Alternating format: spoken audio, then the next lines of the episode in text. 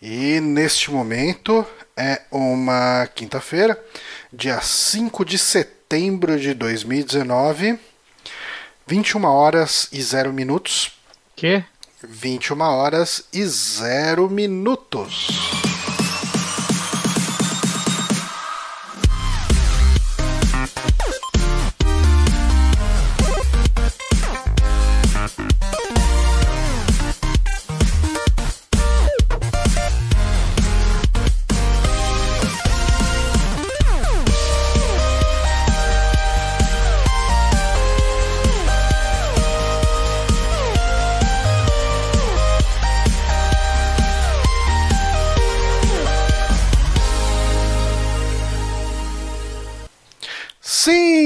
Estamos aqui com mais um saque no Super Amigos, no nosso twitch.tv Super Amigos. Eu sou o Johnny Santos, estou aqui com o Guilherme Bonatti.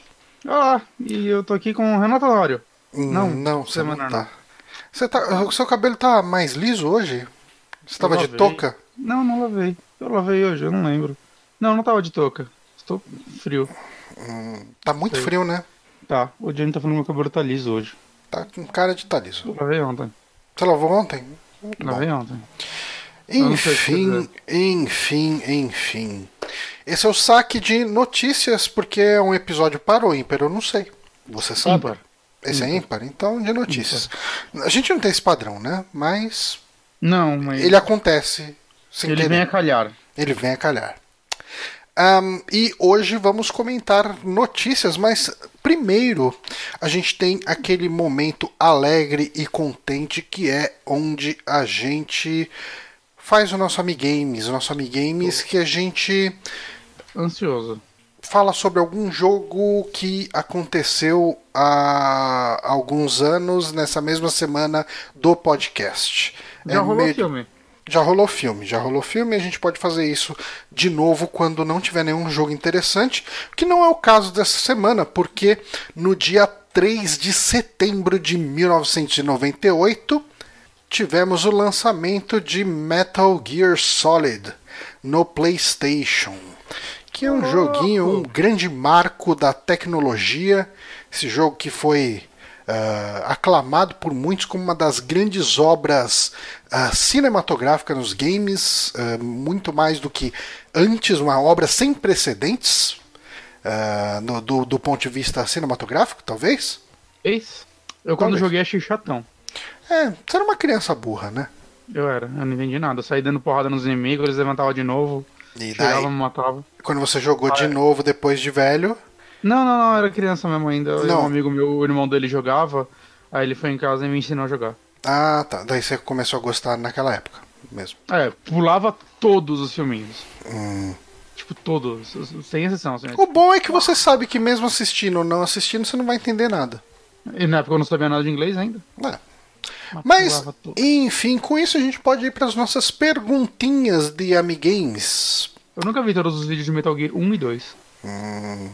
Eu tenho uma HQ de Metal Gear 1 e do 2, só que eu nunca li. Eu tenho duas HQs, né, na verdade. Você tem a mesma experiência que eu tive com os jogos, então, só que na HQ. Sim. Uh, enfim, vamos para a primeira pergunta. Essa é uma pergunta meio clássica. Uh, eu hum. acho que você já ouviu isso.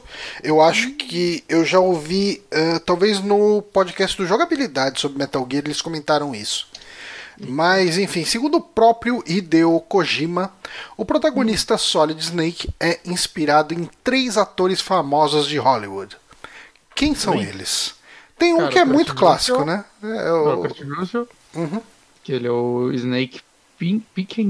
Pliskin. Pliskin. Agora tem mais dois? Ah, provavelmente o Rambo. Não. Agora Stallone, né? Não. Não? Não? Não. Uma faixinha na cabeça. Tem, tem influência aí que o Kojima não quer abrir mão, mas tem. Hum. Quem mais? Comando para matar? Hum, também não. Vai, vou, vou, tentar dar dicas pra gente andar. Hum. Um deles hum. é um, er, um ator de filmes de ação hum. e outro não. O ator de filmes de ação inspirou o corpo do, do Solid Snake. Não que dê. Sei lá, eu não Eu tô pensando entender. em qual ator é quadrado. É. E o ator, e o outro ator inspirou o rosto. Porra, o rosto não é o Kurt Russell, pô. Só no do, do, do, do, do, do, outro lá, né? Ó, vamos, Vitor comentou aqui Keanu Esse aí. Reeves, Robert Pattinson e Dwayne Johnson. Quase, hein? Robert Tinha nem nascido em 98. Ai, caralho, quem. Peraí, vai. Então, um ator de ação e o outro é o quê? Comediante, você falou? Não, é é um ator que não é de ação. Ah, tá. O outro é um ator muito imitado. O de ação? Não, o de não ação. Ah, porra. Ah, quê? Quê? Dolph Lundgren. Não. Não, então não é aquele loiro, né? Não, eu falei que eu... É... Cara, peraí. Porra. Assim, o ator de filme de ação, É, eu tô indo nele que parece ser mais fácil, mas não tá é, ele foi bastante zoado, Hum, sobretudo no Brasil, por causa de uma participação dele num programa dominical. O Van Damme? É o Van Damme. eu, eu pensei nele, mas eu pensei que não, esse daí não faz sentido. É o Van assim? Damme. Snake... A última pessoa que eu pensei Cara, é o Snake Kojima, gente. É o Kojima, então. Tira daí. Ah, Imagina se o Van Damme tivesse no Death Strange e a gente não sabe ainda. É, é possível. Você entra naquelas cápsulas lá que nem apareceu o do, o, o apresentador lá, aí já vai estar o Van Damme fazendo espacate. Ia ser incrível. 10 de 10. Tá, então o Van Damme e o outro é um não de ação que inspirou o rosto dele. Que inspirou o rosto. E ele é um cara muito imitado. Cara, toda vez que aparece um, um imitador em programa, ah, o cara vai no Jimmy Fallon. Ah, faz aquela voz aí. O cara imita esse cara. Silvio Santos. Hum, Quase. Um cara muito imitado. Faz aquela voz aí.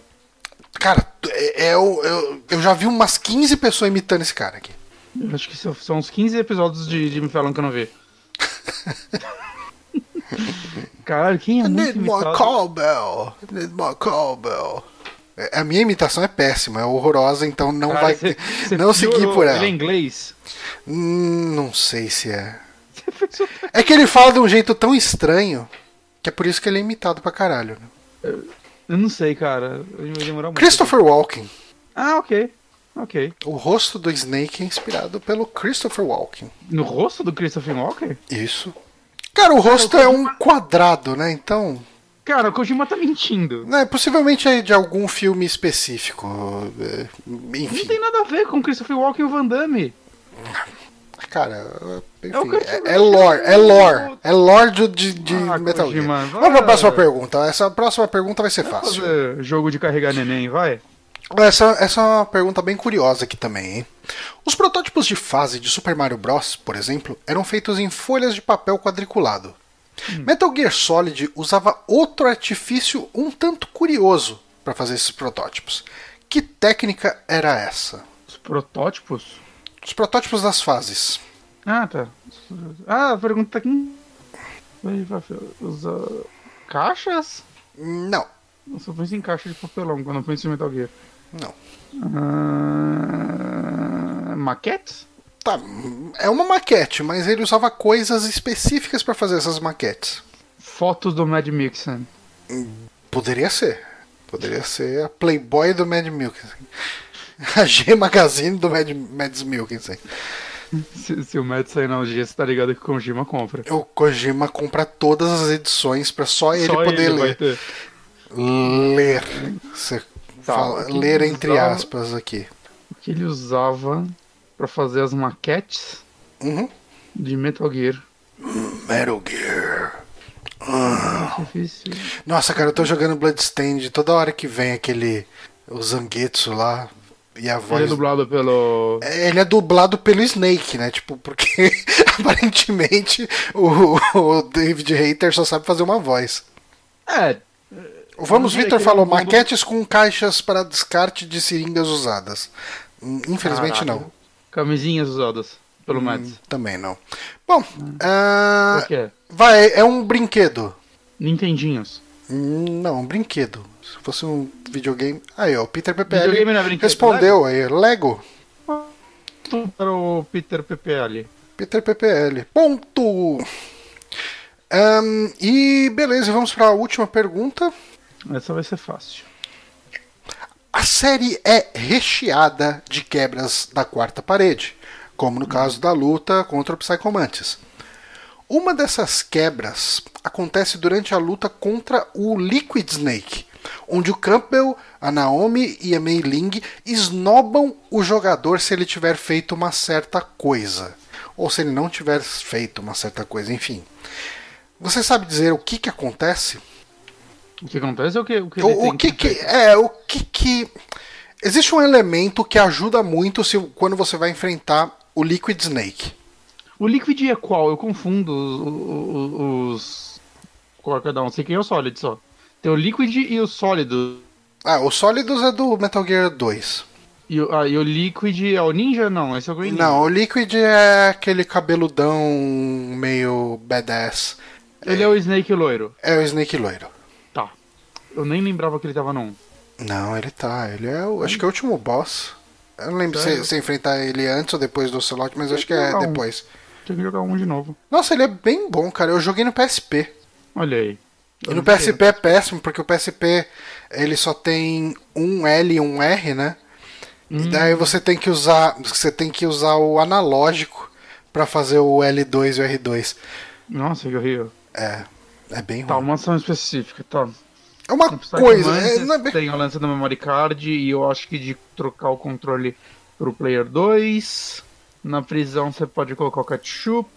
Não é você ficar fazendo os negócios pra não me tirar a roupa, não, né? Eles fizeram por isso. Hum, não. Não, mas isso é bem interessante, né, também. É bem Kojima. Não é a palavra que eu usaria. Quase entrou essa aqui. Ah, Ah, uma que quase entrou, mas eu não saberia como criar uma pergunta a partir disso, é que a Naomi era pra ser uma pré-adolescente. Ah, Kojima. E todas as cenas seriam iguais. Sabe por que, que ela não foi escolhida? Por quê? Uma pessoa inocente diria que o Kojima teve um lampejo de consciência e falou: Ah, Ó, teve. não, uma pré-adolescente fazendo essas coisas não Kojima seria hoje com legal. 50 anos ainda faz essas porra, mano. Pois é. Não, é porque ele imaginou que seria muito difícil justificar uma pré-adolescente do porte dela ah, atirando com uma Des- Desert Eagle. Essa é a parte que incomodou o Kojima. Essa é a parte que incomodou o Kojima. O Ko- o Kojima às vezes merece uns vai tomar no cu, né? Eu acho que o tempo inteiro. Agora, se você fizer uma certa coisa, eles vão esnobar você. Então eu imagino que é alguma trapaça. Hum, Não é uma trapaça. Na verdade, eu acho que você nunca vai acertar isso. Porque é uma coisa que ou você sabia ou não. Eu não sei. Ahn, se você botar nas configurações do jogo pro áudio ser mono, porque vamos supor que sua televisão naquela época fosse mono, que era completamente comum uma televisão mono. Ah, seria difícil enfrentar o Liquid Snake porque você precisa se guiar pelo som pra saber de que lado ele tá vindo. Ele vem no, num hind lá, eu não lembro se era um avião, um helicóptero, enfim. Você precisa se guiar pelo som. E daí fala, ah, mas ah, você não tem televisão estéreo. Nossa, aí fica tipo assim, o Campbell, a Naomi e a Mei Lin falando, nossa, mas não tem televisão estéreo? Nossa, mas tá no mono. Cara, tipo, eles ficam te aloprando porque você tá jogando no mono. sabe? Procurando porque você não tem dinheiro pra tocar É, cara, é, é muito escroto, cara, é muito snob. Eu falei, pô, Esse momento eu achei que o Kojima mandou bem. mandou, mandou muito bem, cara, é muito bom. E, assim, eu fui até ver o vídeo depois, eu falei, caramba, realmente é. Tomara que no Death Stranding tenha algum momento que, tipo, ele coloca uma textura muito pequena que é a resposta de alguma coisa e você só consegue ver em Em E aí, 4K. tipo, eu não tenho o PlayStation 4 Pro e eles vão ficar me zoando. Tipo, ah, nossa, esse videogame velho aí, versão pobre. É. E aí a gente não vai terminar o jogo. Pois é, mas com isso nós terminamos o Amigames dessa semana. E a gente pode ir para as notícias, né? É o que a gente veio aqui pra hoje, né? Mentira, É, eu vim pelo porque- Amigames. É. Eu acho que a gente podia fazer um especial só Amigames. Só Amigames. Eu acho divertido. A gente podia, a gente podia fazer. Ah, que bom. Ó, tô, tô com a Wikipedia do Metal Gear aqui, porque quando eu fechei e abri de novo o Chrome, ele veio com a notícia errada. Mas vamos aqui pro, pro Nossa, Chrome ele certo. pesquisa na Wikipedia. Só- Aposto que então tava tudo errado. É, cara, é a enciclopédia dos dias de hoje. Só tem mentira lá. Quando foi a última vez que você leu a Barça? Só leio Wikipedia e MDB, mano. É isso aí, cara. É mais que o suficiente. Nossa, pior que é muito mais. Mas. Ahn, de todo aquele texto eu tiro três frases. hum, Então é mais do que o suficiente. É, eu acho que é totalmente. Ontem, a gente teve. Ontem foi ontem, né? A gente teve uma Nintendo Direct, que foi dia 4 de setembro. que foi anunciada anteontem. Uhum.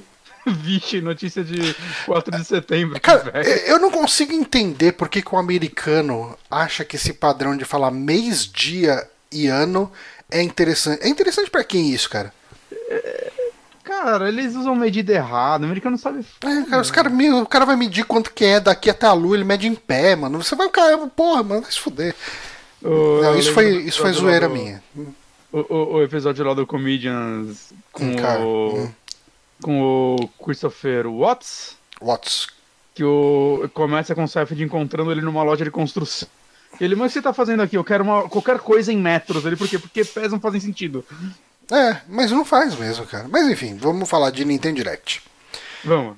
Ahn, a gente teve aí uma Nintendo Direct que foi uma Nintendo Direct de maneira geral bem carregada de anúncios, né? eu Principalmente levando em era consideração que foi um negócio que nem você falou, que foi anunciado anteontem, né? É. Então, eu pensei que ia ser, tipo, ah, vamos mostrar Luigi, Pokémon e Zelda, que são, os, tipo, os últimos três grandes jogos esse ano, Uhum. né, exclusivos. Não, deve ser, falaram que ia ser 40 minutos e tal, ó. Isso aí, deve ser 10 minutinhos cada um desses jogos, e, E mais alguma boa. coisinha, talvez um personagem no Smash, é isso aí. Saca? Montagem indie e acabou. E, caralho, velho, foi tipo o Direct da E3 essa porra? É, foi. Acho que se bobear até melhor que a da E3. Eu, eu, eu diria que foi o melhor é, evento de games que a gente teve desde a Direct da E3. De verdade, cara, foi o que mais me empolgou. É, não, teve bastante coisa bem interessante. Teve Mas bastante. e o Cyberpunk? Mostrou Cyberpunk. Eu não vi vídeo do Cyberpunk. Você não Você viu? viu? Ah, eu vi uns pedaços, mas ó, não vou ver 15 minutos do jogo. Eu vou jogar o jogo. Eu abri e falei, tá bonito, a galera ficou, ah, dá um grade, ah, vai tomar no cu, tá mó bonito. Fechei. É, eu, eu entendo, eu comprei. Né? Mas, Mas, ah, vamos direto. aos anúncios que a gente teve lá. Eu acho que ah, o- a parada toda abriu com Overwatch. Esse daí já tava meio cantado a bola, né? Porque já tinham anunciado um. Era acho que um case de Switch. Real, assim, que a Nintendo tava fazendo com a Blizzard com o símbolo de Overwatch. Aí, tipo, ah, não fazer o case e não trazer o jogo. Uhum. Mas, assim, eu... só eu achei que esse jogo deveria ter saído, tipo, pelo menos há um ano atrás. Ah, não, cara, totalmente. Eu acho que. eh, eu não vejo mais ninguém comentando de Overwatch. Tipo, quando anuncia um personagem novo, o pessoal, ah, caguei. Tipo, o último que saiu era aquele cara meio doido, descalço, né? Eu não sei nem o nome dele. Eu não jogo uns dois anos. É. Mas é, tipo, sei lá. É Overwatch. legal que vai sair. Overwatch ele é o único jogo meu que eu comprei nos últimos 10 anos que eu vendi. Caralho. Eu Você tenho, que ca- conseguiu vender. cara, eu tenho uma porrada de jogo de Play 3 e meu Play 3 não funciona mais. eu, Eu- tenho uma porrada de jogo de Xbox e eu vendi meu Xbox. É, então, cara, eu tipo. Overwatch é o único jogo que eu comprei e vendi. Porque eu falei, ah, eu não vou jogar mais isso. E daí tinha alguém querendo, eu falei, ah, eu vendo pra você. Não, bom negócio. Se eu não tivesse pego no PC, eu venderia também, acho. É. Mas, É, mas, assim, só sei que no Switch foi anunciado que ele vai rodar a 30 FPS, o que pra um jogo assim, eu, eu, eu não sei, eu, eu sacrificaria mais o visual pra tentar 60, É, saca, mas vai ser... é eu também, Vai viu? rodar 900p no dock de 720 no portátil. Eu abaixaria mais, sei lá. Eu faria algo pra rodar 60, cara, Uhum. porque, sei lá. Tudo bem que só vai estar gente de Switch contra gente de Switch, então vai estar equilibrado. Mas, sei lá, eu acho estranho. É um jogo muito rápido. Ele é muito rápido, né, cara? Tipo, eu não sei, eu acho que esse é um jogo que dá pra sentir muita diferença a 30 FPS. Com certeza, com certeza. É. Enfim. Né? Próximo jogo que mostraram esse, eu tô bem animado, que é o Luigi's Mansion 3. E vai ter Luigi's coloridos, né? Sim, sim, sim. É, já tinha mostrado a Gosminha, né? E aí mostraram um pouco do multiplayer, que são vários Luigi's, não é uma loucura. Mas tá bem bonitinho esse jogo, né? Uhum. Eu gostei muito do visual dele. É, eu não joguei o segundo, né? Eu joguei só o primeiro, que eu me comprometo que eu vou terminar ele antes. Just- tá cortando o seu áudio. Eu, eu chutei o cabo e, nossa, agora voltou. Fala comigo. É, não, tô te ouvindo agora. Não, é que voltou quatro vezes mais alto. Ah, ótimo. Pera aí, eu, eu vou desencaixar e voltar, cara. Tá estranho esse áudio. Ok. E agora eu não te ouço. Alô? Agora eu te ouço. E Ah, sua agora câmera tá começou a piscar. Ai, Mas ok. caramba. Disse, é, eu me comprometo a terminar um antes de jogar esse, de sair Uhum. esse. Eu preciso, falta uma live pra terminar um. Só que amanhã eu vou jogar Bruxa de Blair, gente, então vai isso demora mais um pouquinho, mas eu vou fazer. Que é um mês e meio pra fazer isso. Aí ele vai ter vários andares com várias coisas diferentes, né? Vai ter andar de É. sarcófago, vai ter andar de discoteca. É, é legal que, assim, ele parece se assemelhar mais com um, né? Que, como eu disse, eu não joguei o 2, mas o 2, uma coisa que foi bem criticada é que, na verdade, você tá entrando em hotéis amaldiçoados pra pegar os fantasmas. Só que são vários hotéis, então são várias fases menorzinhas. Uhum. né? Enquanto um ele tinha um negócio bem legal que era a exploração, né? Ele era um- uma mansão que você ia pegando itens e conseguindo desbloquear novas áreas dela e fazendo puzzles e avançando a historinha, né? E que, o que eu particularmente acho mais legal. Uhum. Principalmente porque o jogo chama Luigi's Mansion, não Luigi's Hotel. É, Mas, mas esse é um hotel também. É um hotel, né? Mas ele parece uma mansão, então foda-se. Mas é um hotel gigante. Parece uma torre, na verdade. Hotéis não são mansões velhas? Alguns são, mas alguns não são. Esse não é. Esse, esse tem sarcófago, cara. Deve ser- Uma hora ele foi uma mansão. É. Mas enfim, é. Cara, tô animado. Parece que tá bem legal. Tá muito bonitinho, né? Tá muito bonitinho e. É um tipo de jogo que eu acho que vai ser gostoso de jogar no Switch. Falando em coisas gostosas de jogar no Switch, que eu não joguei ainda, mas talvez eu jogue, já que é de graça. Teve aquele Super Kirby Clash, que vai ser um multiplayer ah, gratuito para quem paga ah, o Switch Online lá, né? Free to start. Free to start. Daí deve ter eu um gostei que eles usaram esse termo, né? Normalmente eles falam free to play os lugares e tipo. Não, é free to start. Vocês vão ter que gastar dinheiro depois de um tempo, mas vocês Ah, podem sim. começar de graça. Eu, eu gostei, honesto, honesto. Uhum. É, eu, eu não sou fã de Kirby, mas talvez eu teste ele, né? De graça, por que não? É, eu até quase baixei hoje, mas eu falei, ah, não. É, eu também. Eu, eu- só que eu acabei baixando outra coisa e. tadinho. Justo. Não, é legal. Não sei, não, é, não sei. Parece que é só sempre quatro personagens contra um chefe. É que Isso. entendi. Parece que é uma parada focada mais em boss battles mesmo. É, para, é, eu acho que pra quem é fã de Kirby deve ser legal. Uhum. O Honório gosta de Kirby, né? Talvez ele. Ele gosta mesmo? Eu Acho que ele. Ah, ele jogou o último, né? É, ele jogou o último porque não tinha quase nada no Switch ainda. Ele chegou e pegou. Porque ele queria jogar Fez com os filhos Você tá dele. falando que ele fez merda. É, então, ele mesmo falou, não, cara, é muito fácil. É, eu, eu- ele me emprestou o cartucho, eu peguei, joguei um pouco. Eu falei, não, cara, tipo, se eu ligar o jogo e, e apertar a setinha lá do, pra, pra direita e, e fizer isso em todas as fases, eu acho que eu zero o jogo, porque ele é muito fácil. Uhum. E eu falei, não, eu me recuso, cara. Daí eu devolvi pra ele. Bom, Ah. mostraram mais aquele Little Town Hero. Sim, que é um JRPG da Game Freak, né? Ah, que é preocupante, né? Que Game Freak, não sei. Pô, eu tô muito empolgado com o novo Pokémon, mas a Game Freak, o nome, o nome Game Freak não me desperta Nada. vontade, né, de jogar as coisas deles. Daí ele fala tá que, tipo, é um sistema de batalha que você tem que escolher meio que umas ações ali, né? Na hora que você vai enfrentar os inimigos, mas não é atacar, magia, nem nada do tipo. É que, tipo, tem ah, improvise, tem desperation. Tem... É, isso parece interessante, né? É, eu não sei como isso vai funcionar. Isso não vai ser de repente um negócio completamente aleatório, que nem o, o, o esquema do Persona, não, do Shin Megami Tensei, de conversar com os monstros, para os monstros en- entrar na sua turma. Hum, ah, sei, sei, sei, sei. Que você É chega o e fala, ah, bom, tô enfrentando esse Persona, monstro, Persona vou ser, vou ser gentil com ele. Aí ele, ah, seu idiota, você foi gentil comigo. Aí você encontra ele de novo, você é grosseiro. Ah, seu idiota, você devia ter sido gentil comigo. Aí você fala, porra, não tem lógica nenhuma essa merda. É, o Persona, ele é, é mais um diálogo, o Persona 5, né? É mais um diálogo que você tem com o monstro e você tem que ir pegando as nuances de como ele tá falando com você para dar as respostas certas. Entendi. Né, mas. mas é, eu, eu sinto que é, muitas vezes é meio na porra louquice mesmo. É. Mas Game Freak, um RPGzinho, parece ser contido nessa pequena cidade, né? Que você é o herói. Você é o herói da cidade. E você precisa enfrentar monstros que vão nessa cidade. Mas assim, é um jogo que eu olho. hum, Não me despertou vontade de jogar, não. Não, também não. Ainda mais se ele custar 60 dólares. Ele vai custar 60 dólares. Será? Sempre custa.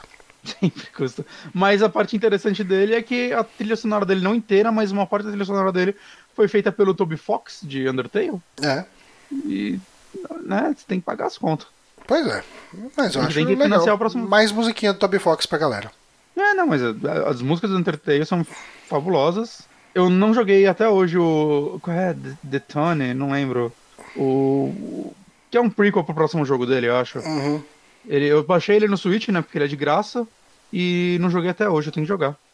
Eu precisava jogar o Undertale, cara. Eu comprei Você Undertale. tinha que jogar Undertale, Johnny. Você tinha muito que jogar Undertale. Eu comprei o Undertale, eu tenho ele no PC, mas eu nunca Mas Undertale eu. Uhum. recomendo, dá uma chance real. Que ele começa como um RPGzinho e é um negócio que é, é complicado, assim. Eu acho que eu quero comprar ele no Switch, tá 20 dólares, né? Daí fica bem carinho. Mas tá sempre em promoção. É, porque no- jogando, jogando sentado na televisão ali, tipo, na sala de casa, olhando pra televisão, acho que eu jogaria. É que ele tem umas partes que eu, ele tá 43 reais nesse momento. No Switch. No Switch. Na Noruega. Ah, ok. Mas falando, tipo. Ele tem umas partes que eu não sei direito. Ele tá 45 nos Estados Unidos. Você compra nos Estados Unidos, né? Uhum. 2 reais de diferença, tá 9 dólares. Hum. Mas enfim, é. Ele tem umas partes mais pra frente que eu não sei como devem funcionar no console. Se eu quero dizer isso. Devem ter adaptado, né? Devem, mas eu queria muito saber. Enfim, Próxima notícia. a gente teve ah, o gameplay do Banjo Kazooie mostrado. Preciso desse Season Pass. E, e eu vi até um trechinho do vídeo lá do, do Sakurai explicando Uhum. ah, todos os movimentos, falando que foi extraído isso dos é muito jogos e tal, pá. E daí depois ele anunciou também uma coisa que eu acho que fez mais alarde do que o anúncio do, do Terry Bogard, que foi mostrado um pouquinho depois, que foi É. o Sans do Undertale, né? É. Que ele não é até bem um personagem, é uma roupa pros Mi, né? Pro Mi É. Gunner. Sim, sim, ficou, foi bem legal isso. É, vão ser cinco roupas de Mi Gunner que vai ter, que é a do Doraemon, a Doraemon não, do Goemon, que é aquele ninja de cabelo roxo, que tem uns joguinhos de Super Nintendo, de... de... Ah, sim, sim. Nintendo sim, 64 sim, e tal. Sim, Ah, o- um Proto Man Gunner, isso. o, o Zero de, é, de Sword, né? E, Uhum. eh, uns Equipe Rocket de Brawler, Sim. e o Sans, que é Gunner também. Achei legal isso. É, bacaninha. E aí teve né, o anúncio do Terry, que assim, eu não ligo pra jogo da SNK, mas cara, que trailer fantástico. Foi legal, né? Foi bem divertido. Que, Mano. ah, pra quem não assistiu e hum, de repente não pretende assistir, ahm, Eu acabei de assistir tem dois minutos. Você acha fácil, mas. né? é basicamente a carta do Smash, né? Da carta de convocação do Smash. Que é do Persona, né, na verdade. Hum? Essa carta é é do, do Persona. É do Quando, perso- no Persona 5, quando você vai é, entrar no mundo de alguém, então alguma coisa do tipo, você, eles mandam uma carta pra pessoa. E é essa carta, eles estão usando ela no Smash, que foi o primeiro personagem anunciado, o Joker. Mas já não tinha isso antes da carta? Não, né? Isso começou nos DLCs. Eu comecei nas DLCs, pelo que eu sei. Hum. Se, tinha, não era exatamente assim, que aquele, ela usa o design do Persona. Hum, entendi. É porque tem a carta também do King of Fighters, né? Ah, é? Eu, aí eu não manjo. Do Não King, manjo. no, do King 94. É até, aquela carta que aparece no começo do trailer do Terry, ela é do, do trailer do, do. do King of Fighters 94. Hum, Aquela cartinha que tá mostrando ali e tal. Tá até mostrando ela agora aqui no vídeo. Não por muito tempo, pra gente não tomar strike. Ahn, Flag, né? Melhor dizendo. Mas daí a carta ela vai passando entre as mãos de cada um dos personagens ah, e eles não conseguem pegar, né? E daí mostra o Ryo, mostra o Iori, mostra os carinha do Fatal Fury, o Gizzy vai tentar pegar, ele cai do prédio, daí mostra a animação dele caindo do final do primeiro Fatal Fury, né, e tal. Ah, os personagens de, de Samurai Showdown. E daí quem acaba pegando a carta é o Terry Bogard.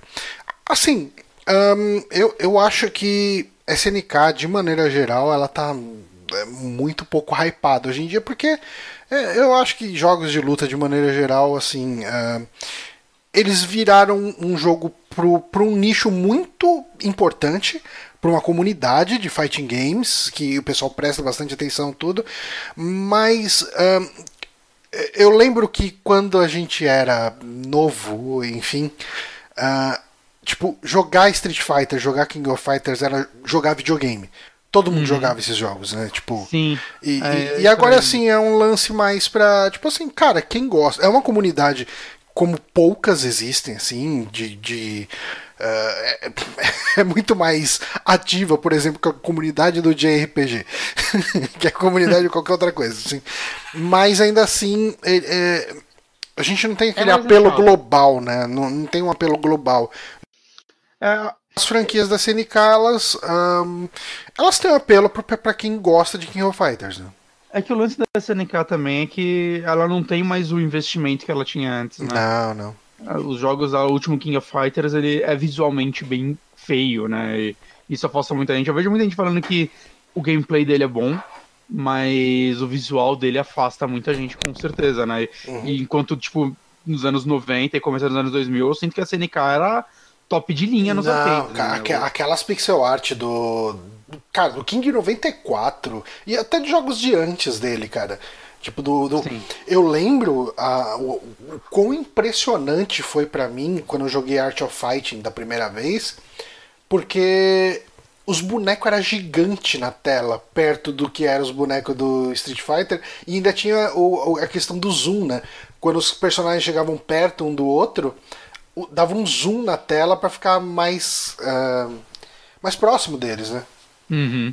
É, tipo... Ah, e, e, era um negócio, tipo, lembra, tipo, jogos até, tipo, sei lá, Play 2, cara, ele não rodava tão bem aqueles jogos, mesmo sendo em sprites, né, cara? Uhum. Não, cara, eu lembro no Play 2 eu não lembro tanto, mas eu lembro do Play 1 que na época do Play 1 tinha o Neo Geo CD, né? Uhum. O Neo Geo CD ele tem um problema sério com o loading, porque o, o drive de CD dele é single speed, né? Então ele é uhum. muito devagar, você chegava a esperar um minuto entre um round e outro. Caralho, round, não é nem começo de luta. É, não, tipo, no. Assim, jogos de luta de um personagem contra um personagem geralmente era de boa. Geralmente era de boa, não, era um load gigantesco antes de começar a luta. Mas King of Fighters, tipo, do 95 pra frente, é, porque assim, o 94 ainda dava um load só, porque ele carregava os trios.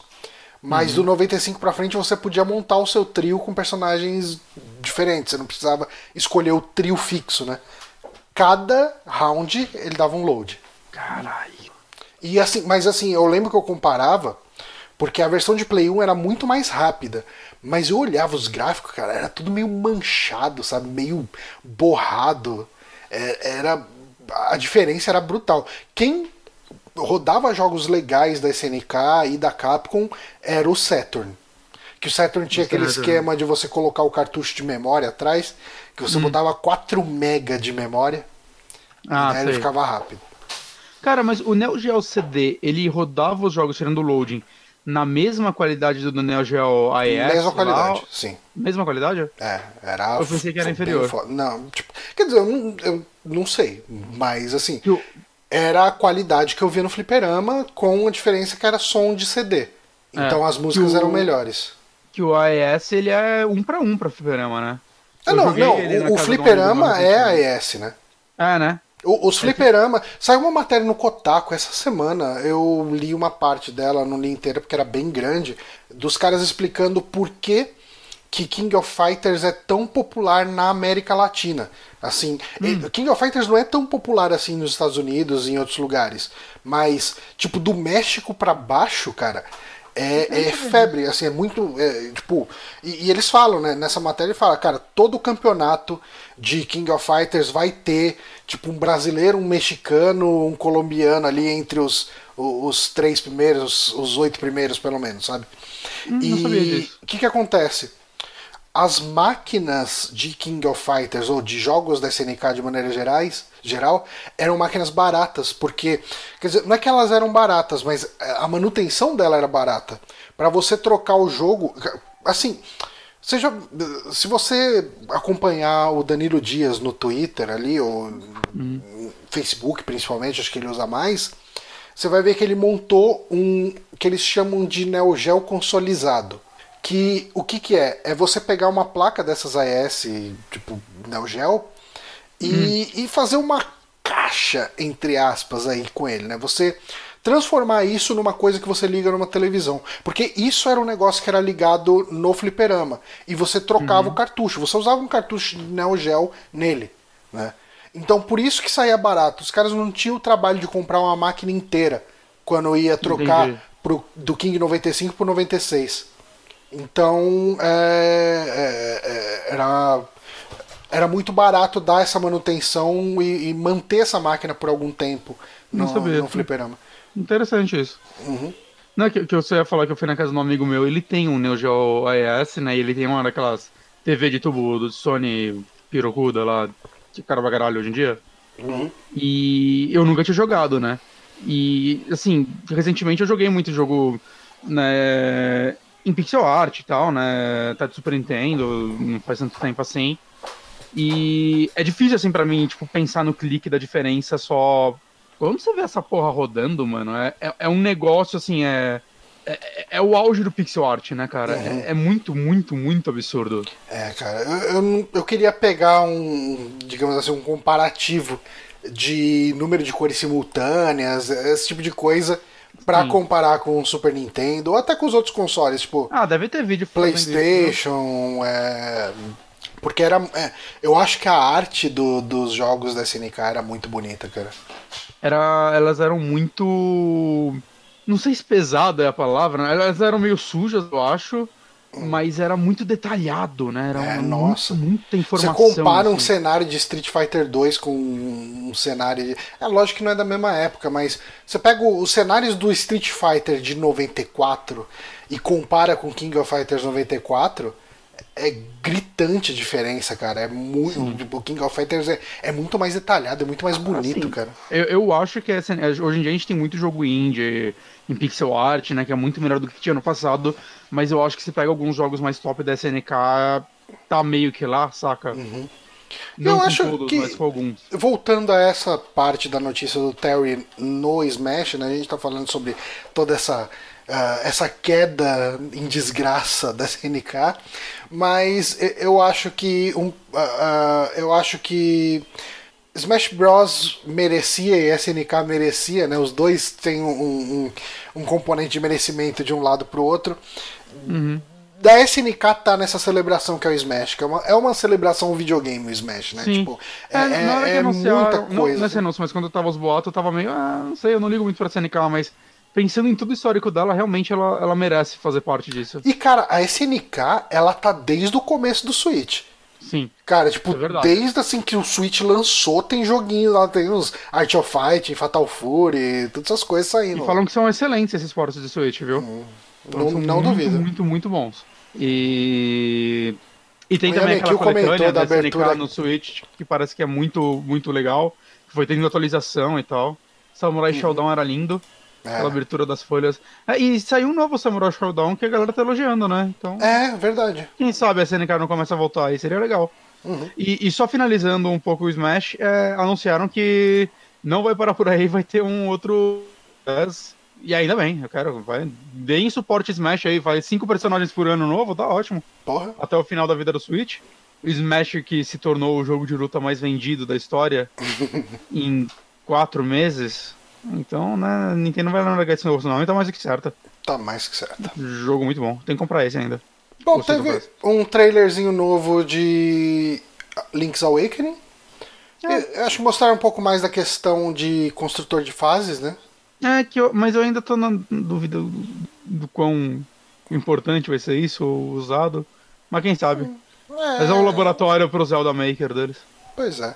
É que vai ser meio, meio simplão, né? É tipo, pra- É. praticamente você montar um roguelike de, de Zelda, né? As, fra as, as fasezinhas geradas meio, eh, tipo, não aleatório, mas gerada por alguém, né? Tipo, não é uma fase com designer, com um design coeso entre eles necessariamente.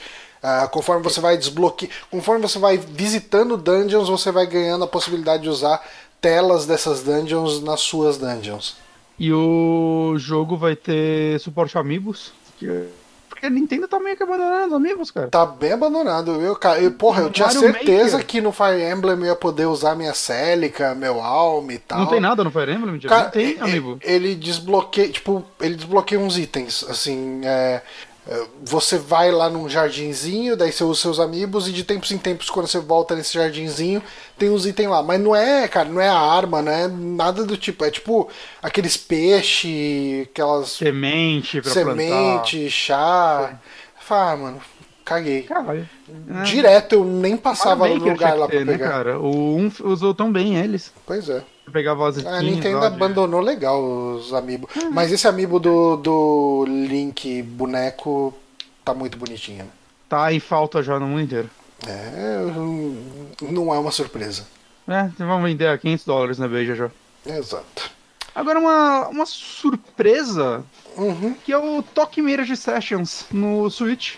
Que é aquele. o jogo que, que nasceu como Fire Emblem versus Shin Megami Tensei. Esse, esse anúncio fez eu perder a oportunidade de vender o meu Wii U pro Guito.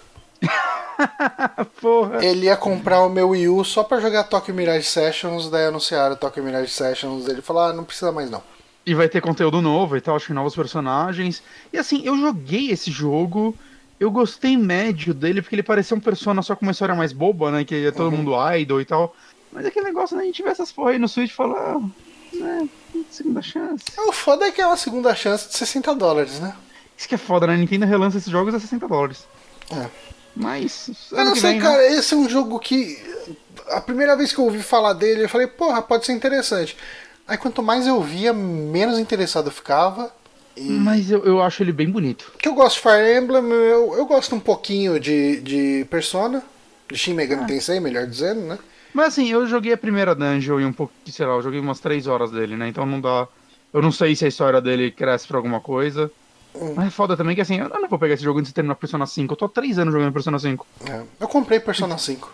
Aí, Johnny. É bom porque tá pra sair a versão nova, então você pagou mais caro na velha. 50 reais. Você pagou um belo preço.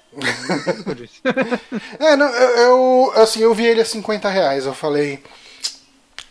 Cara, eu não sei quando eu vou começar esse jogo. O que quer dizer que eu nunca vou jogar a versão mega full do Persona 5 que vai sair no ano que vem. É, eu vou pegar esse e daí pelo menos eu vou entender as piadas e os memes de Persona. Não é como se né, já não fosse um jogo de 100 horas, né, então foda-se. Exatamente. Não é tipo, ai meu Deus, eu quero mais conteúdo. Eu- E cara, Eu, eu, eu, assim, se tivesse uma versão light que tivesse ainda menos conteúdo, eu trocava a minha nela. porra. Ô, não acaba esse jogo, mano. Eu tô com 60 horas, eu tô na metade, literalmente metade. Ó, o Vamos Vitor tá- quatro. Vamos, Vitor tá perguntando se eu vou jogar Persona 5 ou se eu vou deixar ele parado uns 5 anos.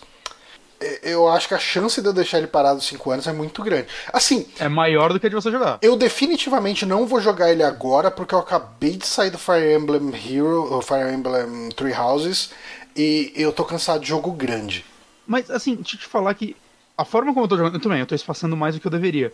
Mas, assim, eu termino o palácio e vai cada palácio eu levo umas 15 horas. Hum. É, fechei, pra mim, assim, fechei um jogo.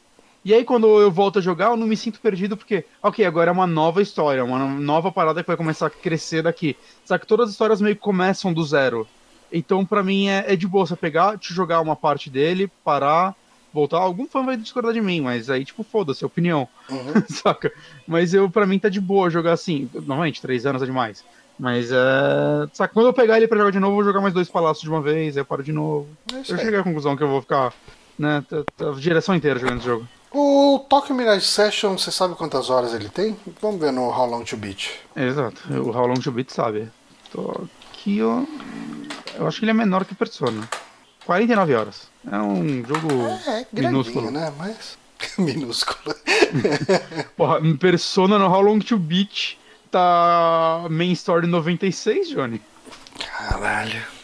Ah. Ah, por que, que eu gasto? É 50 reais mais mal gasto da minha vida. Enfim, Mas- ah, próximo jogo aqui. surpresa absurda pra algumas pessoas. Deadly Premonition 2. Hum, Eu fiquei feliz. Eu, eu achei que ficou, ficou- saiu bem gostoso o Deadly Premonition que você falou. Por que? Como eu falei? Hum, Você falou qualquer coisa menos Premonition, mas. Sério?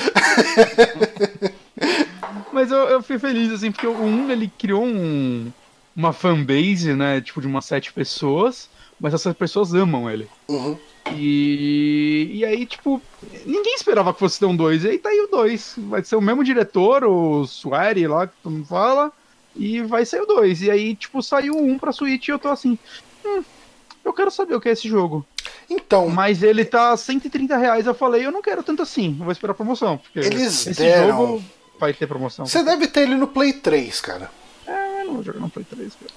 Cara, Ele tem PC, você que sabe tem que ele vai ter o mesmo gráfico do, do Switch, né? Não vai, cara. O Play Vai, 3 é muito velho. vai ter Nossa, um Play mesmo. 3 é um videogame tão velho, cara, você não tá ligado. Não, ele. Cara, e assim, eu fui jogar ele no, no Play 3 na época que eu jogava Play 3. Eu olhei aquele Hum. jogo e falei, misericórdia, que jogo horrível. Ele tem pra PC. Tem? Quanto tá no PC? 45 reais, caralho. Aí, ó, já é bem mais barato. Deixa eu ver aqui. Vai não. A Deadly. Botei na minha lista. Quando ele ficar a promoção por 12 reais, eu pego. Boa. Vai ser depois de amanhã. Caralho, como é feio. Ele é muito horroroso. Eu quero ver Mano. um. Vamos mostrar aqui Ele custou 7 dólares pra fazer. Director's Cut. Vamos ver quem que é isso aqui. É o Zangado? Não. Por que vai sair o 2? Porque o 1 vendeu 7 não. cópias e se pagou. É o Serrente. Aí, peraí que tá, quero tá dando é uns pau no vídeo aqui, porque eu tô usando os, os adblocker da vida. E daí ele dá uns pau. Eu pulo o teste aqui, que eu não vou dar dinheiro pros caras. Vamos mostrar o jogo aqui. Cara, olha isso. Não, essas cenas dele andando, você ainda olha e fala, um jogo de Play 2. Aí em HD no Play de 3. novo mais um chiado, só pra cagar tudo. Mas quando dá as animações que filma o rosto da galera, é tipo, rapaz. Me Dá uma Essas horas eu fico meio puto de usar esse adblock aqui no, no, no YouTube. Porque ao invés de ver propaganda, a gente vê esses chiados. É. E não Mas eu sei. quero saber o que é esse jogo, Johnny. O foda é que ele tem 20 horas. Mas deve ter alguma coisa aí. Deve ter. Enfim, próximo jogo. Eu precisava achar alguém que joga ele. Eu- Talvez eu vá jogar ele no YouTube. Próximo Eu jogo, quero jogar Doom ele. 64. Esse eu fiquei tão feliz. Doom 64 é uma coisa interessante, né? Porque ele não é Doom 1 ou Doom 2, ele é o Doom 64. Ele é um É, jogo um- completamente novo. Ele é mais novo do que Doom 2, né? É, é. É, é, tipo, ele é. Muita gente, e é engraçado assim, muita gente, assim, uma fanbase muito alta, fala que ele é o verdadeiro Doom 3, e não o Uhum. Doom 3 que saiu. Porque ele é, ele é um meio termo, cara, porque ele é um jogo mais atmosférico, a música não é metal e tal, Uhum, né? Ele tem um clima mais de terror que os outros, ao mesmo tempo que ele joga como os Dooms antigos. uhum. E ele tem, tipo, no Nintendo 64 ele tem um problema de, tipo, jogar dois frames. Só que já existe, tipo, um emulador, a galera fez uns mods pra ele, pra se jogar até com teclado e mouse, os caralho. Que fala, tipo, é a versão jogada, assim, pelos fãs, né, há muito tempo. Uhum. E, porra, da hora ver que a Bethesda vai lançar provavelmente uma versão inferior à dos fãs. A Bethesda não faz uns negócios muito direito, não. Mas esse jogo tá acessível de novo, cara, pela primeira vez desde o Nintendo 64. É desde 97, né? Que nunca teve um é lançamento assim, oficial dele. E é legal assim, né? Que anunciaram na Direct, né? Mas quando tinha vazado que ele ia sair, tinha o que tinha vazado era PlayStation 4 e PC. Então, dificilmente ele vai ser exclusivo, né? No máximo temporariamente. Uhum. Então deve sair pra tudo aí. Ah, será? Eu acho que vai sair pra tudo. Eu espero que saia pra tudo, né? Tipo, o jogo ficou tantos anos. Mas Nintendo vai liberar eles usarem a palavra 64? O número 64? Cara. Ah, É, puta, o foda é que é com a Bethesda. A Bethesda que vai virar pra Nintendo e falar, ô, mano, se a gente lançar pra outro console, cancela. Pro... Porque- lá o que, deu uma cortada aqui. Não, a Bethesda que vai virar pra Nintendo e falar, ô, se a gente lançar pra outro console, vocês processam a gente. Porque, como assim 64 em outro console? É. é complicado. vai querer o quê? Doom 64 Scrolls agora? Vai se fuder. Ela, ela se processa. É, mas, Mas Pokémon? é, eu não sei o que comentar disso aqui. Vai ter 100 receitas diferentes de curry pra você fazer pra Pokémon. É, você vai poder personalizar. É mais, vai ter mais personalização e tal. E, e tem aquele, aquele Pokémon pássaro que fica com peixe na boca. Eu adorei esse Pokémon, cara. Hum. Eu adorei. Ele tem uma cara de idiota. Eu quero, eu quero muito um pelúcia Deixa dele eu com ver se eu peixe na consigo boca. achar ele aqui. Tá mais pro final do vídeo. 3 e 8 é o, é o tempo, tá? 3 e 8 minutos. Tá. É um Pokémon dorminhoco aqui, acordou. Ele usa o surf. Ah, ele com peixe na boca, cara. Ele com peixe na boca é muito bom. E aí ele joga o peixe. Deve ser um golpe de dois turnos dele. Mas eu adorei esse Pokémon. Muito bom. Mas, sei lá, pra mim tá bom bonito esse jogo. Eu vou jogar ele por um ano inteiro. Tô, Maravilha. tô feliz que esse Pokémon vai existir. Novos modos de Tetris 99, que faz tempo que eu não jogo. Eu também. Eu esqueci que eu tinha até 399 até esse anúncio. Uhum. Depois eu vou ver se eu jogo, porque vai ter uns teminha de Zelda, de Mario, é, as coisas. Eu não sei jogar essa porra, já cheguei à conclusão. É, eu sou mal menos, eu me viro. Super Nintendo, Johnny! Finalmente, né? Puta que pariu. É, eu acho que se for nesse ritmo, ano que vem será se a gente tem 64? Eu não sei quanto tempo faz que tem Nintendo. Um ano? Vai fazer um ano, foi, saiu junto com o Switch Online. Johnny? Eu tô pensando, tô refletindo aqui. Ah. É, pode ser, pode ser, pode, Ah. pode rolar, pode rolar. Embora eu, eu queria tanto. Mas portátil. eu acho que disso tudo, ahn, a line-up inicial desse lançamento do Super Nintendo no Switch Online foi muito boa, viu? É, é que é engraçado, né? Que tipo, a- do Nintendinho dá pra falar que também foi boa se pegar, tipo, ah, teve Mario 1, Mario 3, Zelda, né? Mas o Nintendinho tem aquele lance que, tipo, os clássicos. Mas não tinha nem boa Alex clássicos- Hã? Mas não tinha nem Alex Kidd. Os clássicos do Nintendinho, né? Tem jogos que são. O que foi, mano? Eu gostei da forma que você nem comentou, só voltou a falar o que você tava falando. vamos fingir que isso não aconteceu e vamos seguir em frente. A, a parte de jogos clássicos dele são jogos tipo tênis, golfe. Que são jogos muito importantes. Cara, Balloon Fight, Balloon Balloon Fight. Fight, Ice Climbers. Cara, eu, eu tiro zero divertimento desses jogos hoje em dia, saca? Uhum. Mas jogos não tem que ser divertido. Cara, pelo amor de Deus, Balloon Fight tem que ser divertido, saca? Ele não, não tem nada lá se ele não for divertido. E como ele não é, não tem nada lá pra mim. Saca? Então é, é foda, assim, Nintendinho tem muito jogo bom que saiu, eu joguei muitos jogos lá. Mas, né, Nintendinho é foda, é foda. Acho que essa é a minha frase, Nintendinho é foda. Já Super Nintendo é foda também, mas no bom sentido. Super Nintendo tem muito jogo bom, cara. É um negócio meio absurdo, assim, a quantidade de jogos bons que o Super Nintendo teve. E eu acho que isso reflete nessa lista, assim, que, tipo, cara, mais da metade dela é jogo que eu tenho interesse. Saca? Ou já joguei e tal. É, vamos ver a lista aqui então. Que é a lista que vazou há alguns meses, né? É a mesma lista? Eu não cheguei, eu não Eu cheguei a acho comparar. que é. Brawl Brothers, eu não lembro que jogo é um pouquinho esse. dele hoje. É um beat'em up, ela é Final Fight, bem bonitinho e tal. Não, eu não conhecia ele antes. Deixa eu dar uma olhada aqui, rapidinho. Que eu pegava todas essas merdas, esses beat'em up que saía. Eu acho que eu nunca joguei ele. É, eu nunca tinha jogado ele. Nossa, a, a capa desse jogo parece um personagem do Gaveta. ok, beleza. Próximo, Próximo. jogo, Demon's Crest. Fiquei Demon's Crest. Eu nunca. Eu joguei ele num. num vídeo que a gente fez os Super Amigos, eu acho. Sim. E a gente Foi a foi muito mal. E ele pareceu um jogo bem legal lá. Foi a primeira vez de nós três jogando ele, né? O Márcio não tinha jogado também? Putz, eu não lembro. Mas. Aí eu joguei até um pouquinho hoje e tal. Ele, eu joguei vários jogos hoje pra dar uma testadinha no serviço, né? Uhum. E. Cara, ele é muito gostoso de jogar, ele é muito bonito. É, provavelmente vai ser o primeiro jogo dessa lista que eu vou terminar. Joey Mac 2? Eu gostava desse jogo, cara. Mas eu não sei se eu jogava o 2 ou 1. Um. Mas eu curtia, curtia esse jogo do- dos dois, sei lá, uns homens da caverna e tal. Ah, eu lembro dele, eu possivelmente aluguei alguma vez, Uhum. mas eu não tenho lembranças eh, afetivas com esse jogo. É, eu lembro que eu gostava dele. Ele é Não- sei elogiado, também. né? Se você fosse ver nas revistas da época, ele tinha tipo um controlinho feliz nas Kirby notas. Dream Land 3. Ok, Eu não sei qual dos clipes é esse, eu acho que é o terceiro. deve- talvez seja. Mas talvez ele seja tipo o quarto, porque o...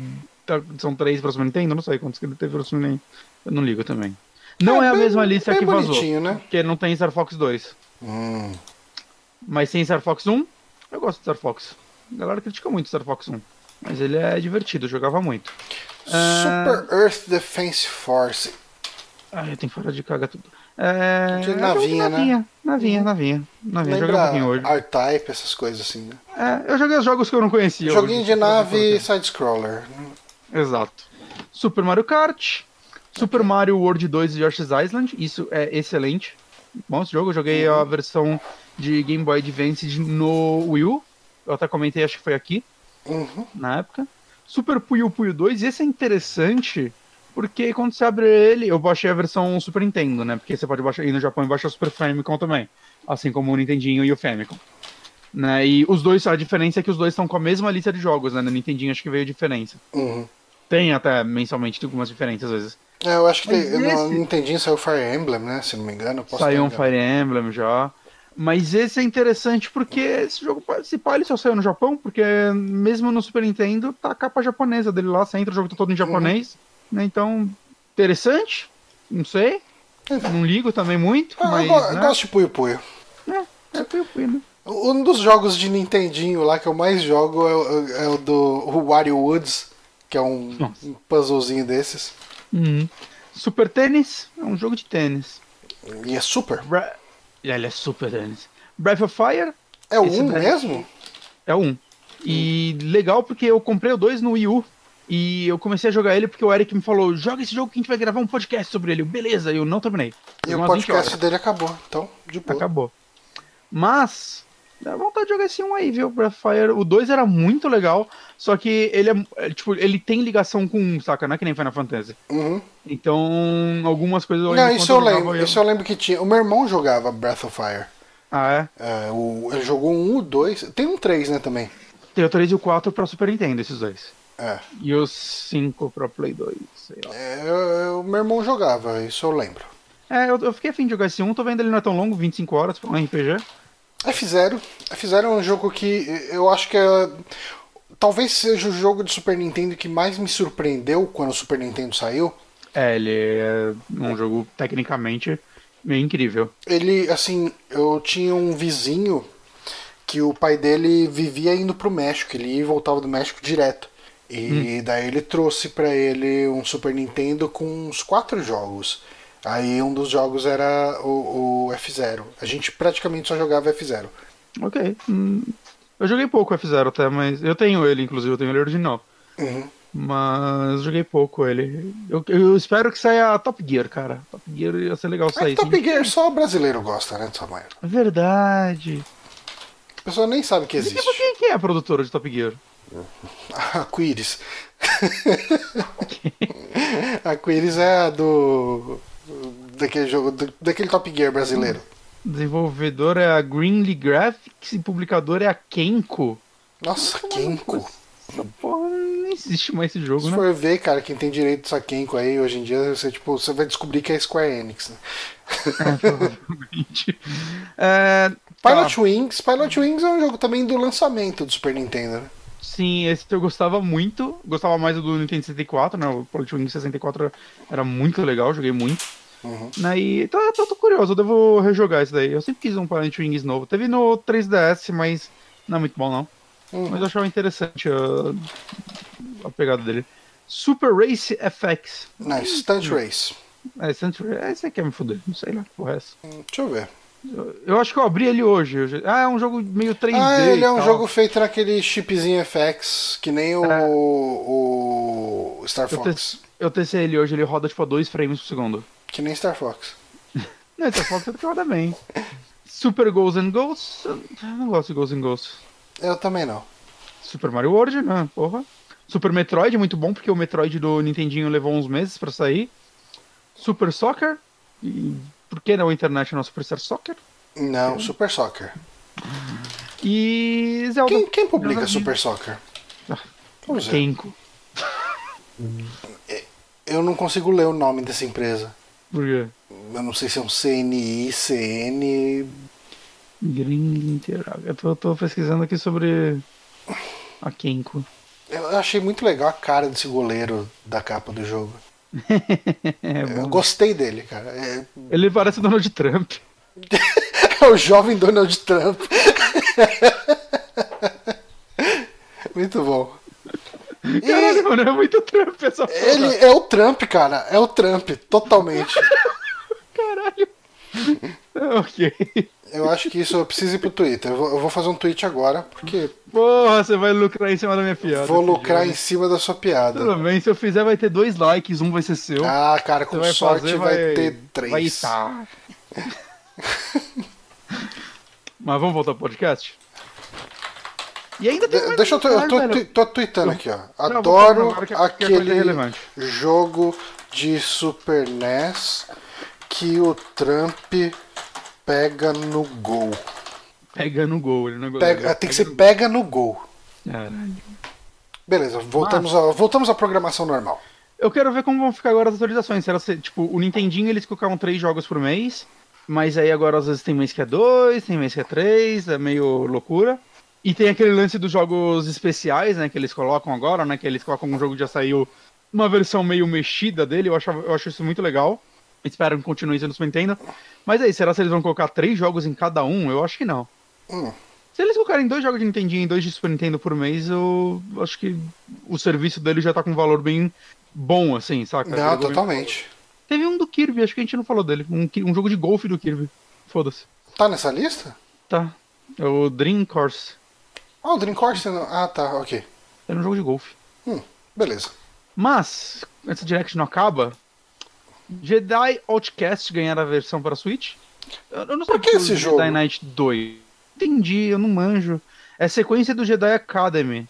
Não, o Jedi Não, a Academy é depois. É a sequência dele. É, o Jedi A Academy sequência- era o é, que algumas pessoas chamavam informalmente de Jedi Knight 3 Jedi Academy. Ah, tá. Então, Mas não, mas é, mas o nome dele a não tem sequência Jedi do Knight. game Jedi Academy está prevista para 2020. Então acho que eles devem estar lançando esse por causa da sequência. Pode Eu não sei. Eu, por que não lançaram Eu joguei também? muito Jedi Academy, cara. Eu, eu joguei, joguei muito, joguei até o fim. Jedi Academy. Jedi Academy, na época, eu gostei bastante. Jedi Knight 2, eu acho que eu joguei só um pouquinho. Mas o Jedi Academy é legal que o Luke Skywalker montou uma academia. Mas, mas o Jedi Knight 1 é qual? Ele é o Dark Forces 3. Dark... Que? eu acho que é isso. Deixa eu ver. eh, Vamos. Tudo, tudo no Google aqui, ó. Dark Forces 2. Dark Forces. É 2? É porque assim, o Dark Forces 1. É tipo, é tipo assim, lançou o Uncharted 1, aí lançou o Uncharted 2, a Chief's End? Ou, não, esse é o 3? É que o 1 já tinha subtítulo, né? O 1 era o Sim. Drake's Deception. E aí o 2 é o Chief's End? É. Among Chiefs. Among Chiefs.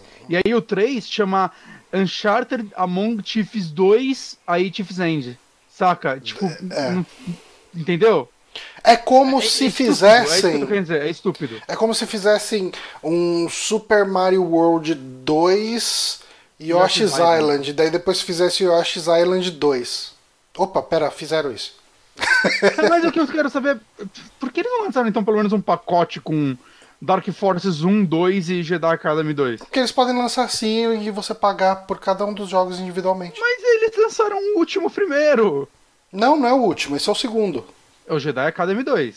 Não, É o é. Jedi Knight 2. O Jedi Academy é o próximo. Ai, peraí, na- meu Deus do céu. O que não tem é o Dark Forces 1. E o Dark Forces 2. O Dark Forces 1 você ia gostar. Cara, você, você ia gostar do Dark Forces 1. Ele é o, é o engine Doom lá em primeira pessoa? Isso. Ele parece interessante mesmo. Eu- acho que ele tem até mais cara de. de Duke Nukem do que de, de Doom. E cara, aí tem Jedi Knight 2, Jedi Outcast. Ah, mano, vai tomar no cu esse jogo Star Wars, não vou jogar porra nenhuma. Foda-se, vamos cara. dar scroll aqui e vamos pra próxima notícia aqui. Assassin's Creed The Rebel Collection. Foda-se Foda-se foda-se. Ah, Animal... cara, remaster de Assassin's Creed 4 e Rogue. Agora, quem liga? Ah, eu gosto do 4, mas porra, foda-se. Ah, Animal Crossing, ninguém mais detalhes. Eu não entendi os detalhes. É, eu vi pessoas na ilha curtindo e se divertindo. É foda que assim, olha esse jogo, eu nunca joguei Animal Crossing, aí dá vontade de jogar esse. Mas eu sinto que aquele jogo, se você não tiver como se dedicar ele pra sempre, você não vai aproveitar ele nunca. Hum. Embora falam que Animal Crossing não é tão assim, porque você tem um limite de coisas que você pode fazer por dia. Então é um jogo pra você pegar todo dia, mas jogar bem pouco. Eu não entendo. É, você pode Mas- gastar uma grana nesse jogo e jogar ele quase nada, porque a Nintendo não quer que você jogue. Pelo menos eu vou estar aproveitando o que eu devo aproveitar, que é nada, então. Viu? Eu, eu não vou comprar aí, tipo, ah, eu tinha que aproveitar ele. Pelo então. menos você vai ter o prazer de comprar. Isso é um prazer mesmo. Aí, ó. comprar e fazer o download do jogo. Você ah, termina de baixar e se abre, e você fala, caralho, primeira fase, aí você fecha e nunca mais abre. É assim que se aproveita o jogo depois de adulto. Mas eu tenho vontade de jogar esse jogo, mas eu não sei se eu. Eu não sei ainda o que eu vou fazer da minha vida. E falando em jogos que tenho vontade de jogar, anunciaram Xenoblade Chronicles Definitive Edition. Puta, e eu fiquei bem feliz com isso, porque assim, eu tenho ele pra Wii, mas ele- a versão de Wii dele tem um problema que é feio. Uhum. Mas é feio de tipo, nossa. Porque ele tenta ser meio realista no Wii. Os É, personagens esse é eles têm um visual meio realista e tal. E o 2 eu acho que eles acertaram muito bem, porque ele foi full anime, assim. Não, agora isso Uhum. aqui é anime.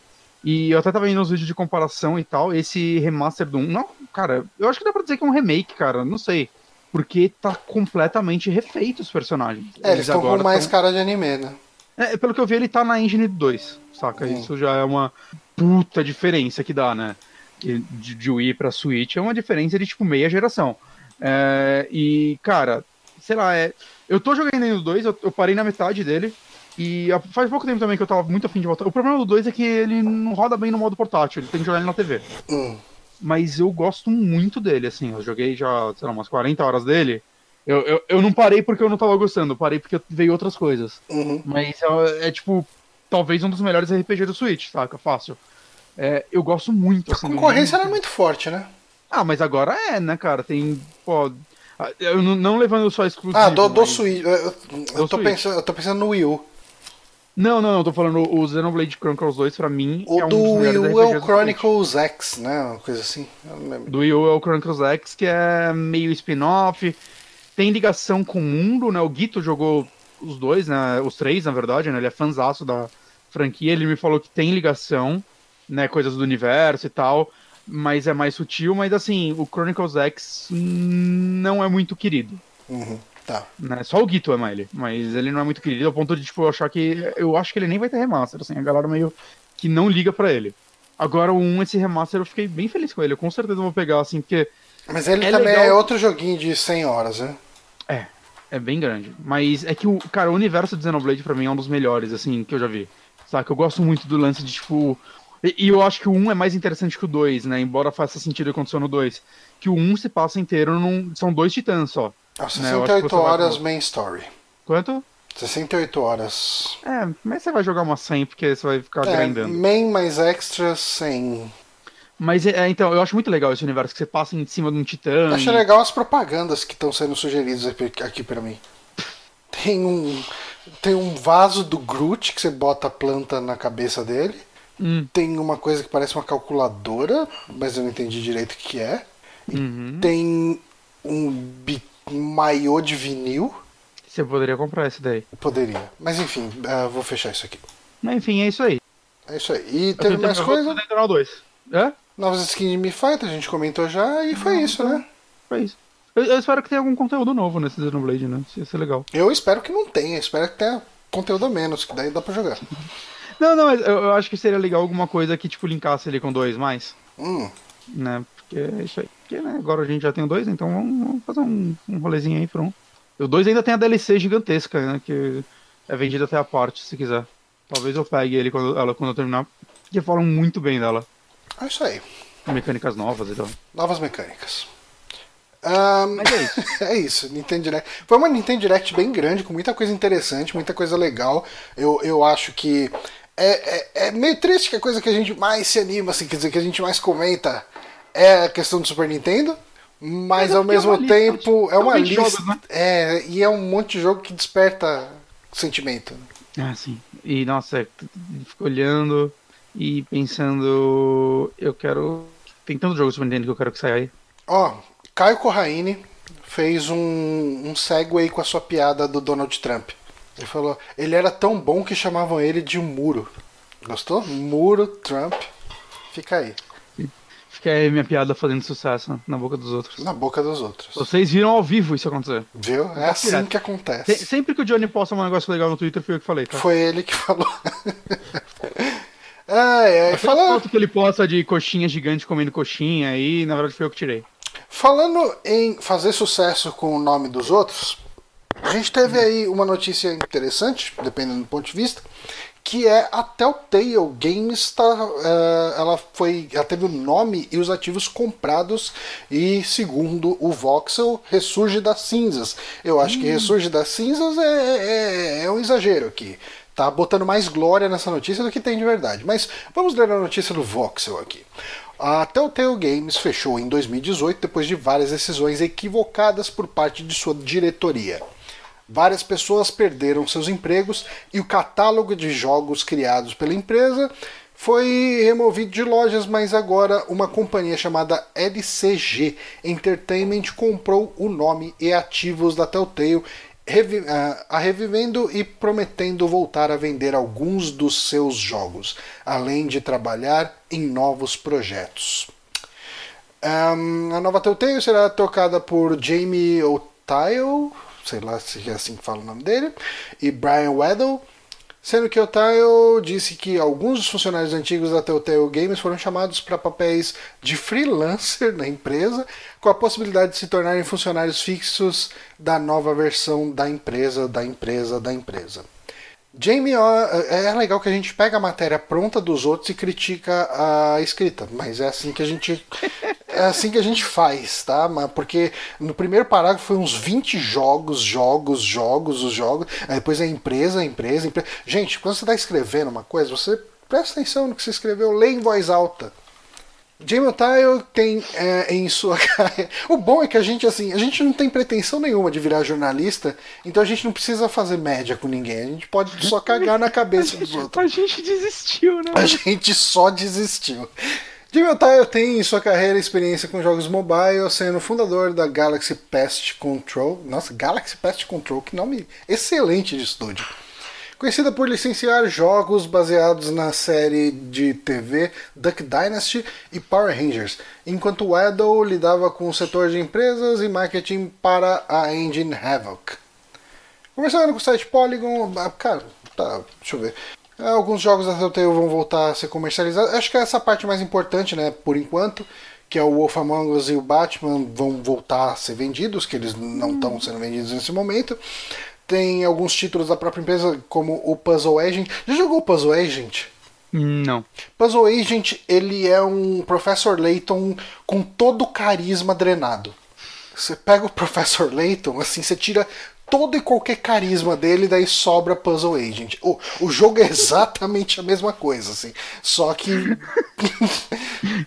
suga o carisma. Você suga, você suga, cara. Você, tipo, sei lá, começa a explicar para ele como o Gamergate uh, faz bem para as pessoas, e daí você suga todo o ânimo dessa pessoa, e isso não foi referência a ninguém.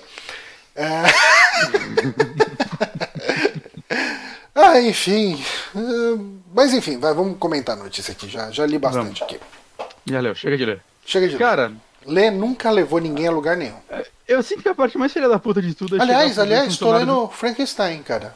Johnny, você não pode me cortar porque você é a pessoa que não corta os outros. Não, não, eu tô te cortando. Frankenstein, muito legal. Leia Frankenstein, você vai gostar. Mas pode falar. Eu não acredito mais em livros. Hum.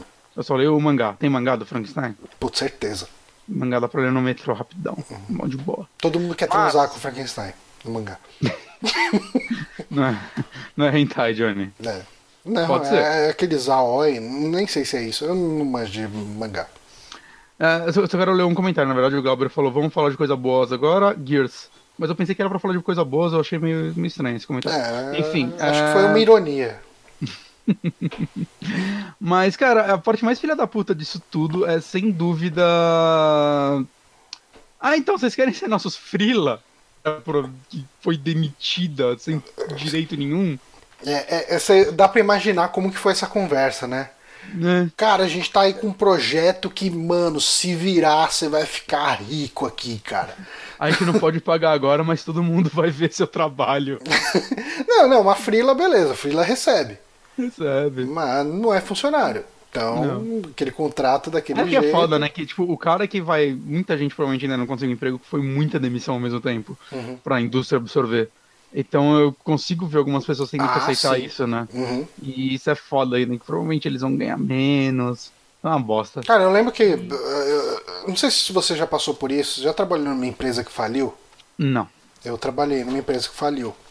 E, e assim, eu tive eu acho que foi um salário só atrasado, acho que não chegaram a atrasar dois. Um, e eu vi pessoas que estavam com quatro meses de salário atrasado e continuaram indo para o emprego, o que eu não consegui entender. É, também não. É, e eu vi assim depois disso, é, vai, depois que, ok, a empresa fechou. Algumas pessoas continuaram lá porque precisava de pessoas para tocar o final da empresa eu me, eu me pergunto de verdade quem que é essa pessoa que fica até o final da empresa, sabe? Aquela pessoa que apaga a luz. Você sabe que a empresa fechou. Tipo assim, você podia estar tá caçando emprego, de repente você até tá. Mas. Normalmente é o dono, né? Você... Mas... Não, não, não, não, não. Definitivamente não era dono. É. Eu me pergunto a essa pessoa que chega lá e fala, não, beleza, eu vou ficar aqui até o final. Tipo, Caralho. o cara que toca o violino no Titanic quando ele tá baixando, quando ele tá afundando ali, sabe? Caralho. Eu queria muito saber o que passa na cabeça dessa pessoa, mas enfim. É. Sei lá, mano. Mas, sei lá, cara, é aquele negócio, né? A, a, a empresa já não tava chamando muita atenção sendo a empresa mesmo. E eu não tô botando fé nessa nova Telltale, não. Ah, então, a Telltale, eu acho que o problema dela é que ela foi meio ícaro, né, cara? Porque ela quis voar muito perto do sol. Ela Sim. teve um boom com, com, com Walking Dead ela acreditou que, que esse raio ia cair várias vezes no mesmo lugar e, e transformou isso numa indústria, num- num- numa produção em série. Porque assim, se a gente for ver, Walking Dead nada mais é do que é um, um, um adventure. Ele é um adventure game, ele não é um jogo de ação, ele- enfim. Se a gente pegar, por exemplo, uma Wadget Eye, a Wadget Eye, cada jogo novo que ela lança, ela se sai melhor e vende mais. E você vê no Twitter do, do, do David, David Gilbert, Gilbert. que, não, porra, esse jogo vendeu muito mais do que os anteriores. Porra, obrigado, galera. vai, É, tal, na tal, tá na, hoje no Game Pass até, né? Quer que ele, ele, ele recebeu um apelo mais mainstream, digamos assim. Sim, mas ainda assim ele, ele mede muito a produção dele, né? Ele solta um jogo por ano, dois, sabe? Tipo, E até jogos que ele vai publicar, você vê que existe um, um, um trabalho, assim, uma curadoria muito forte dele, assim, pra fazer o- os jogos que são lançados pela marca dele, né, terem uma qualidade, assim, boa. Né, O jogo que eu tô jogando lá, eu tava comentando um jogo com você, o Whispers of a Machine, que é um Hum. adventure da Ralph Fear, a Ralph Fear acho que publica. É, é a empresa que fez o. o é Kate Kate Rain. Tem. Ele deve trabalhar de alguma forma lá, acho que talvez com diretor de dublagem ou produtor, alguma coisa assim, porque um dos primeiros personagens secundários que eu vi lá no jogo tava com a voz dele. É. Mas enfim. Enfim, é, sei lá, cara, é... Assim, eu acho que é legal, porque, né, vamos, na, presente na parte de preservação histórica dos jogos, alguns jogos que estavam saindo de catálogo vão voltar e tal, isso, isso é bom. Uhum. Mas, assim, o lançamento da The Wolf Among 2, que vai sair agora, né, eles falaram que eles vão trabalhar nele. Não vai ser o mesmo jogo que eles iriam trabalhar no- anteriormente. Ah, né? Outra galera fazendo. É, sei lá, quem, vai, quem vai ficar aí? Será, será que tá empolgado nisso ou é, ou é um trampo, sabe? É, então. Assim, pode ser que saia surpreendendo todos, que seria bom, porque eu gosto muito do primeira, da primeira Uhum. temporada. É bem legal. Mas, saca, né, pra mim. Não, não é uma notícia empolgante, assim. Não, não, de maneira nenhuma. Esperar grandes jogos saindo daí. Uhum. É. Mas enfim, Telltale volta daquele jeito, né? Eu tenho volta daquele jeito. É, é o contrário daquelas manchetes de morre, mas passa bem. É, tipo, tá, Tá viva, um mas. muito louco, é, tá viva, mas respirando por aparelhos. É. Ahn, Enfim, próxima notícia, o que, que a gente tem aqui na nossa pautinha? Notícia triste. Hum, A diretora criativa de Ghostwire, eh, Ghostwire Tokyo, Ikumi Nakamura, deixa Tokyo, é, Tokyo Game... Tokyo, não, caralho, a Tango Gameworks, hum. que ela foi tida como a- o, o pingo de carisma que existiu na conferência da Bethesda. o pingo de humanidade, eu acho que é o mais certo falar. E eu via muita gente empolgada com esse jogo, mais por causa dela até, né? Porque a gente não sabe o que é esse jogo. Ah, sim, totalmente. A gente teve um trailer cinematográfico, né? Um cinematic trailer. É, que mostrou um universo bem legal e tal. Eu, eu sei lá, é, depois de Evil Within 2 eu, eu comecei a botar mais esperança na Tango. Uhum. Que eu realmente acho o Evil Within 2 um jogo excelente. Mas aí, tipo, bizarro, né? Ela anunciou no Twitter, parece. Ela postou aqui, depois de nove anos como diretora criativa e diretora de arte da Tango e Zenimax. eh, I left here is one. É, eu sinto. não, Eu sinto que aqui é o final de uma jornada. Uhum. É, aonde acaba essa jornada. Eu aprendi com as pessoas talentosas que eu trabalhei e eu respeito, e respeito, sei lá. É, me contratem, con- contacte-me, entre em contato comigo se alguém quiser trabalhar comigo. E deixou o LinkedIn dela, assim. Então não é tipo ela saiu pra ir pra outra empresa, ela saiu. Ela saiu e tá procurando Deixa- trampo. E tacou o LinkedIn assim na parada, mano. E isso questionar, tipo, o que aconteceu, não tá claro ainda. É. Né? Isso aconteceu hoje, né? Uhum. É, Então talvez a gente tenha mais informações no futuro. E o que vai ser de Ghostwire? Já tava, será que pronto o jogo? Às vezes ele já tava praticamente pronto e. Eu não sei, acho, Acho que, que se é- já tivesse pronto, na E3 a gente teria um trailer de gameplay. Não sei, a, a Bethesda ela costuma mostrar os jogos normalmente pouco tempo antes deles saírem. Uhum. Né, o Evil Within 2. Não, ele teve gameplay, né? 3 que ele foi anunciado. Ele teve. Na, na conferência foi só cinematic, mas depois teve gameplay. Não sei, cara. Eu, eu, tô- fico preocupado porque eu tava realmente interessado nesse jogo. É, ele parece um universo diferente, né? Uma coisa fora do que a gente tá acostumado. Um clima de terror, mais uma parada meio urbana, envolvendo fantasma, ah, numa Tóquio moderna, né? E, e eu fiquei curioso quando eu vi o trailer dele. Ah, e aqui ó, uma coisa interessante aqui. Em seu currículo, Nakamura tem artes conceituais de baioneta e as artes, ambi- eh, e as artes de ambiente usadas em Okami. Uhum. Okami, tudo de arte desse jogo eh, tem que ser ressaltado. Pois é. Ela também colaborou com o desenvolvimento de dois capítulos de Evil Within, usando conceitos que misturam realidade e terror de forma de criar experiências que não pareciam forçadas ao jogador. Hum. Seja lá o que isso quer dizer. Mas é bizarro, né? Porque né, C3 parecia muito o Shinji Mikami passando a tocha pra ela. Parecia, era, era a cara que dava, né? E, né, então, né, bizarro. Tomara que a Tango, o jogo e ela tenham um futuro bom. É. Boas aconteçam pros três. Uhum. Mas triste. Triste, né? Porque. É meio tri... e Principalmente porque a gente não sabe o que aconteceu, né? É, e tipo, meio que agora que a gente ia saber realmente qual é o trabalho dela, né? Como Uhum. diretora e tal, ela vai sair, né? Pode ser que outra pessoa termine o Ghostwire, pode ser que o jogo seja cancelado, vai saber, Uhum. né? Bizarro. Espero que pelo menos a gente tenha mais informações no futuro. né? Enfim, é, sei lá, vamos ver o que vai sair disso tudo.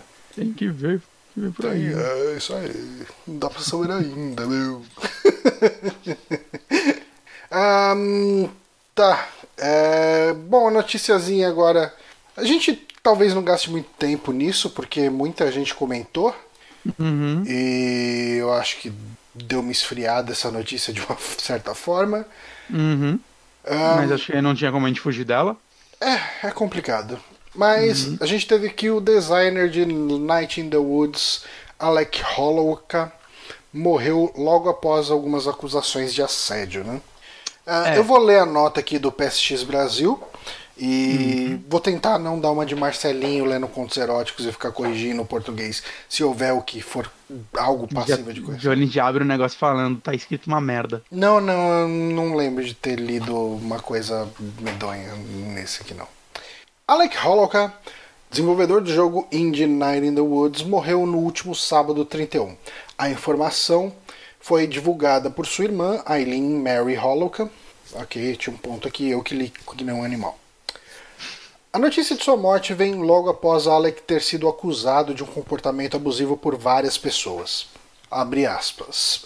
Alec Hollowka, meu irmão e melhor amigo, faleceu esta manhã, escreveu Eileen Hollowka em um post no Twitter no sábado. Quem me conhece sabe que acredito em sobreviventes e sempre fiz tudo o que eu posso para apoiar os sobreviventes, aqueles que sofrem de doenças mentais e pessoas com doenças crônicas. Alec foi vítima de abuso e também passou a vida lutando contra transtornos de humor e de personalidade. Não vou fingir que ele também não foi responsável por causar danos, mas no fundo ele era uma pessoa que queria apenas oferecer às pessoas cuidado e bondade. Demorou um tempo para descobrir como, comenta. Eileen Hollowka acrescentou que seu irmão havia passado os últimos dias recebendo apoio de serviços de crise em Manitoba, a província do Canadá em que ele morava. Ela disse que nos últimos anos seu irmão havia se tornado uma nova pessoa e estava trabalhando para a reabilitação e uma vida melhor. As acusações contra Alec Hollowka começaram na noite de segunda-feira, com a desenvolvedora de jogos Zoe Quinn acusando-o de abuso emocional e sexual. Na quarta-feira, o colega de, e o colega desenvolvedor de Night in the Woods, Scott Benson, disse que ele e sua esposa Bethany Hockenberry estavam cortando laços com Hollowka. Outros desenvolvedores compartilharam palavras de apoio ao longo da semana e na quinta-feira outra mulher disse que Hollowka tentou removê-la de um jogo em que estavam trabalhando depois de depois que ela rejeitou seus avanços. Após o tweet de Aileen Holuka sobre a morte do seu irmão, ela ofereceu uma resposta àqueles que haviam apontado o dedo e o culpado. Uh, e abre aspas aqui de novo, né? E isso e caso isso ainda não seja óbvio, Alec disse especificamente que desejava o melhor para Zoe e todos os outros. Por isso não use nossa dor como desculpa para assediar as pessoas, escreveu ela. Vá lá fora, cuide de alguém e trabalhe para evitar esse tipo de coisa em primeiro lugar. Bom, enfim.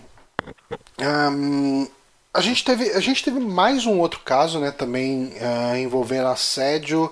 Era de um músico, eu não lembro quem foi? O Skyrim, o, compositor do Skyrim. Uhum. Skyrim, né, vem o Internights, uma porrada de jogo uhum. gigantesco, o cara é um gigante na indústria. Que é o Jeremy Soul.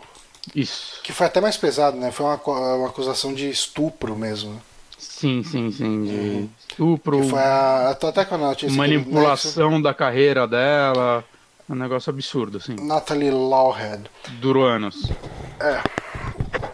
Mas, uh, enfim, cara, são dois eventos. É, que, que desencadearam, na, na verdade, o, o Me Too indo pros games também, né? Que é uma uhum. parada que meio que não surpreende. Não. Né, no sentido, tipo, infelizmente é óbvio que isso acontecia. E eu acho que é bom que as pessoas estejam sendo ouvidas. Uhum. Né? Acho que o, o Ghost comentou no Notícias da Nave uma coisa que é importante, que é muita gente pode achar que isso daí não vai levar em nada, mas quando começaram a pipocar muita coisa do, do crunch na indústria, de como isso estava fazendo mal, hoje a gente está vendo algumas empresas correndo atrás uhum. de melhorar, né? Inclusive, tipo, sei lá, a Nintendo com o Animal Crossing, né? Ela falou abertamente que o jogo foi adiado para evitar crunch, uhum. Né? O que é mais absurdo ainda porque é uma empresa japonesa. Então, assim, teve resultado. E em Hollywood também, né? Eu acredito que tenha tido um resultado, pelo menos, é, com pessoas se fudendo. É, então... é, é, pode ser que amanhã ou depois a gente vai ver de novo Kevin Spacey fazendo filme grande. Ah, é, enfim, é possível, mas. Mas sei, assim, né? pelo, menos, pelo menos um golpe. Os... de Hollywood. É, pelo menos um Nossa. golpe os caras tomaram. É, não, com certeza, com certeza, saca? Uhum. Pelo, pelo menos eles desceram um pouco da cadeirinha deles de. Uhum. Ninguém me toca, saca? E não, com certeza isso daí é, é muito importante acontecer com os games, né? Em qualquer outra indústria, na verdade, né? Uhum. Isso tem que ser divulgado sim. As pessoas que fazem essas coisas têm que ser punidas, uhum. saca? Dentro da lei ou whatever, né? Eu, eu acho que. Não, não cabe a mim julgar é, essa parte, mas eu, devem. É, existe muito uma questão do, de que a mulher é estigmatizada depois disso tudo, ah, depois, depois de, um, de um evento desses que acontece, daí ela fica com medo de denunciar, fica com. Uh, fica preocupada pela carreira dela, o que é completamente compreensivo.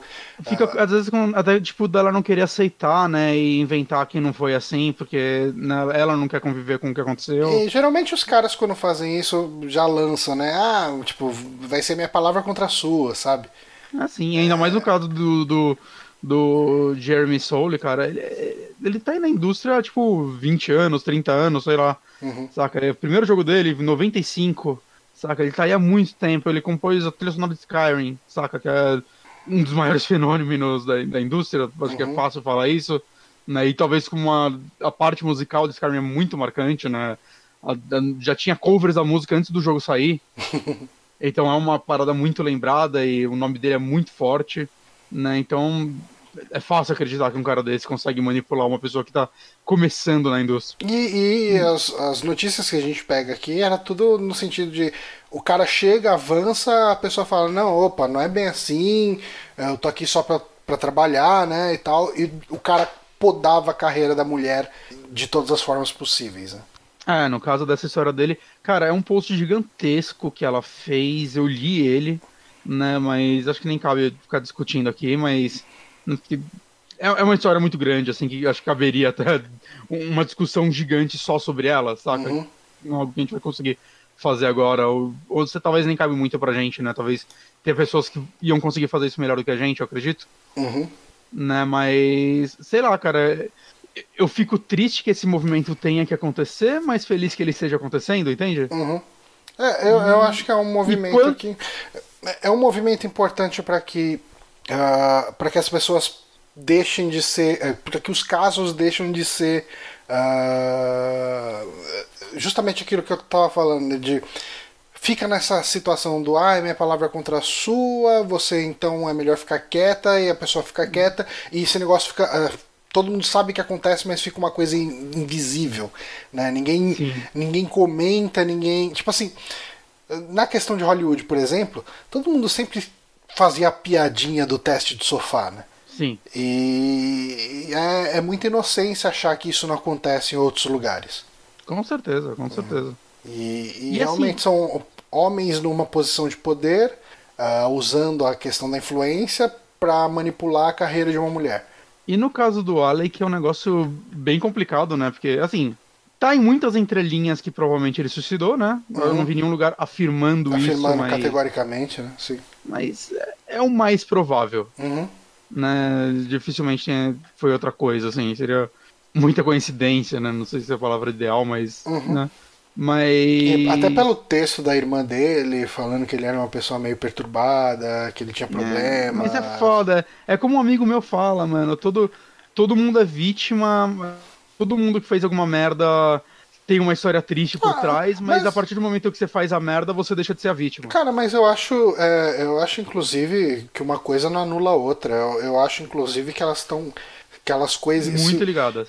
Quando você tem, quando você tem um nível de sociopatia, de abusar de outra pessoa, você, é, você já tem alguma coisa cagada na sua cabeça.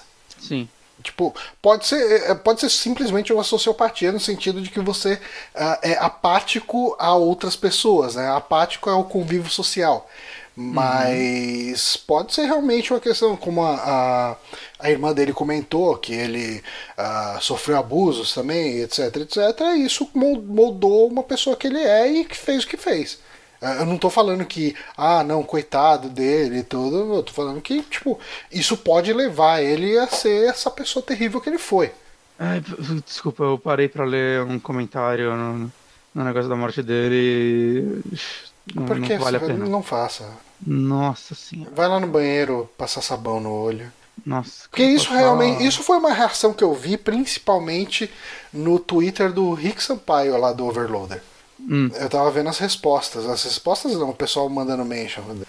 Porque, hum. porque quando falaram. Quando o pessoal do Night in the Woods comentou que estava uh, eh, terminando relações com o Alec Holloway, é, falou, ah, não, tipo, é, a gente não quer mais saber desse cara, a gente não, não, não tem mais negócios com esse cidadão.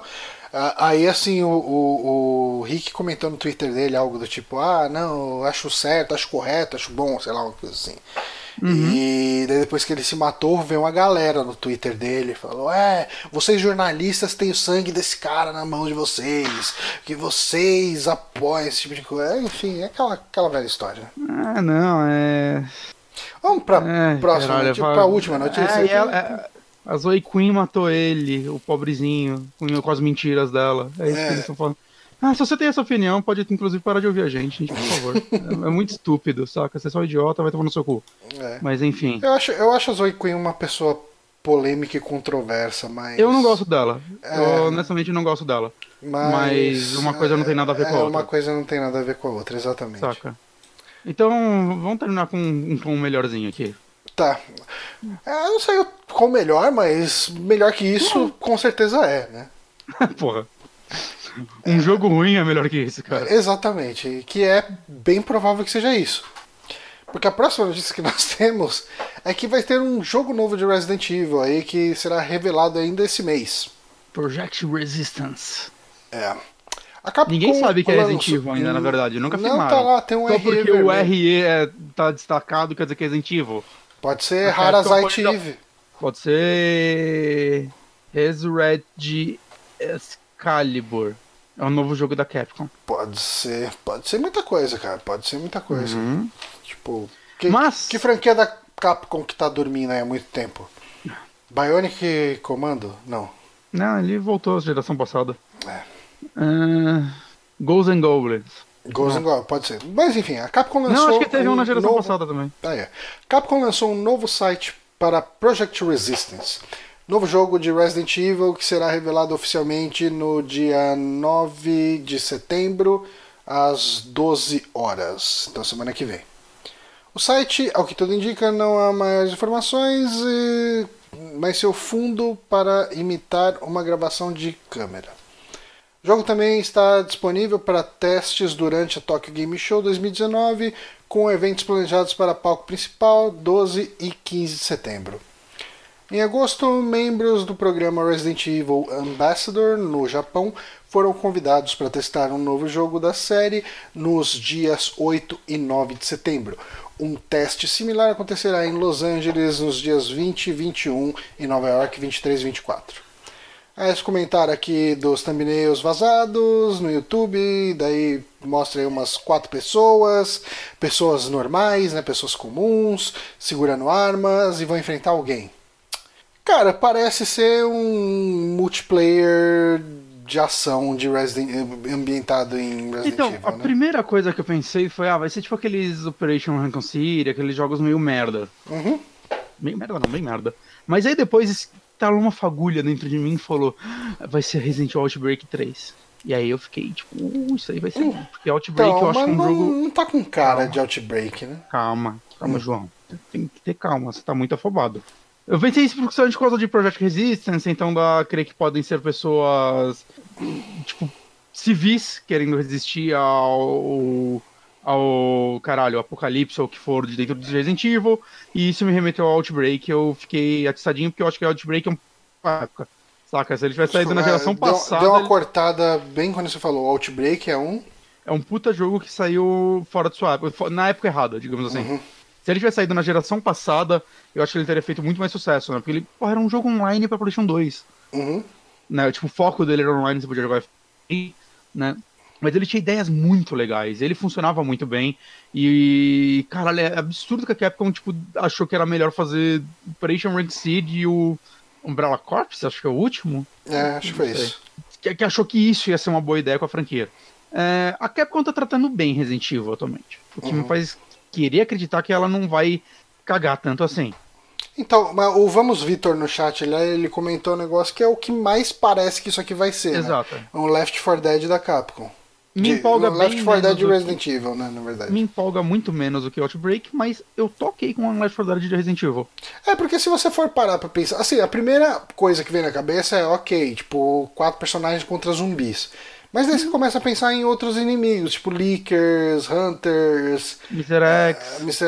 X, tipo, outros personagens. E todo o lance do Left 4 Dead é que você. Eram quatro pessoas, mas você podia invadir o jogo dos outros. Então imagina que legal, cara, você invadindo o jogo da galera e você controlando o, o, Nemesis, saca? Uhum.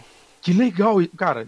Eu também tô total aberto a um Left 4 Dead Resident Evil. Porque faz tempo que a gente tem Left 4 Dead, joguei muito Left 4 Dead. Nossa, já pensou um, um Resident Evil multiplayer assimétrico e o foco dele é só isso? Isso dá medo, né?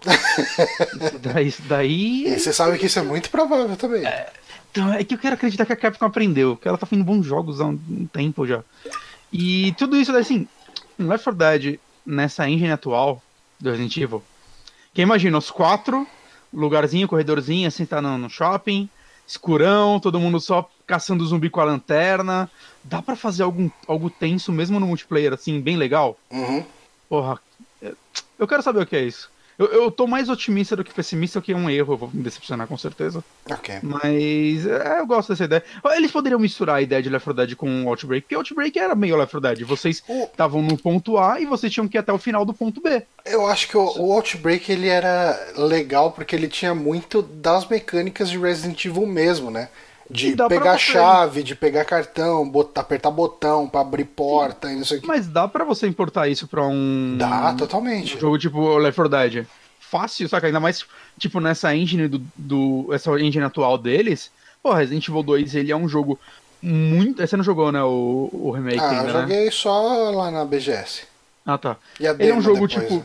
que ao mesmo tempo ele né, funciona muito bem nesse clima de tensão, ele é um jogo que remete muito aos clássicos, mas a parte de atirar dele é muito boa também, Uhum. pra proposta, né? Você não tem o tiro super preciso de jogos de ação mesmo, porque a intenção dele é você ter dificuldade de acertar os zumbis pra aumentar a tensão, mas isso funcionaria muito bem, cara, no multiplayer. Uhum. Saca, exatamente, não exatamente, mas tipo, bem parecido com o que eles já fizeram em Resident Evil 2, só que agora são quatro pessoas tendo que ir do ponto A ao ponto B.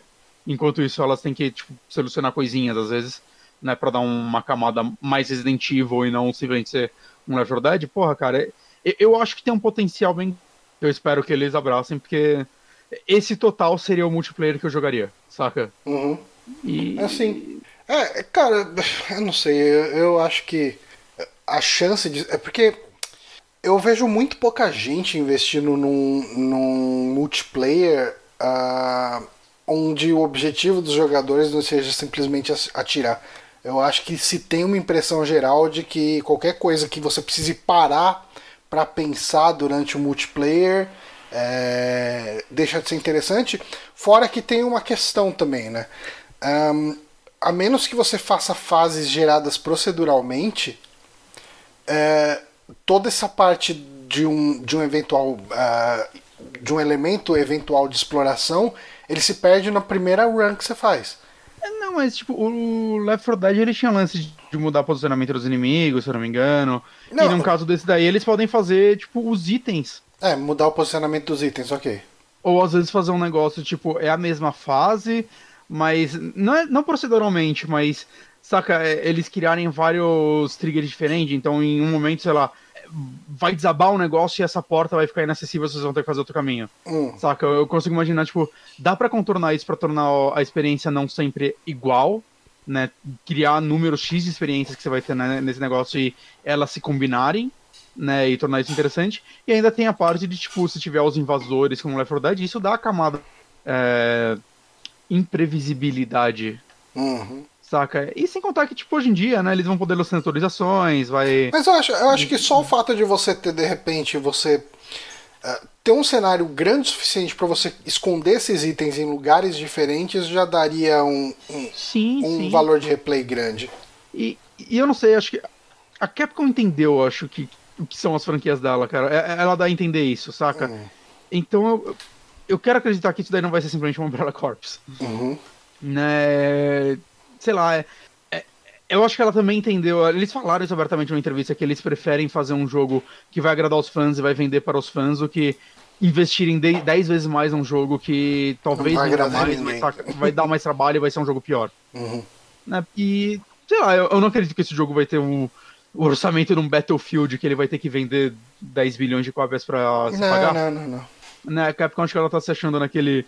É, é 2A e meio eu daria para eles. Uhum. Né, eles estão um pezinho atrás, não do AAA, né, tipo, a gente pensa em AAA tipo Witcher, né? Mas tipo, até de, de outros jogos, assim, eu sinto que eles estão num orçamento mais realista pro que eles estão. Uhum, e estão dando certo, eu já falei isso aqui mais de uma vez até.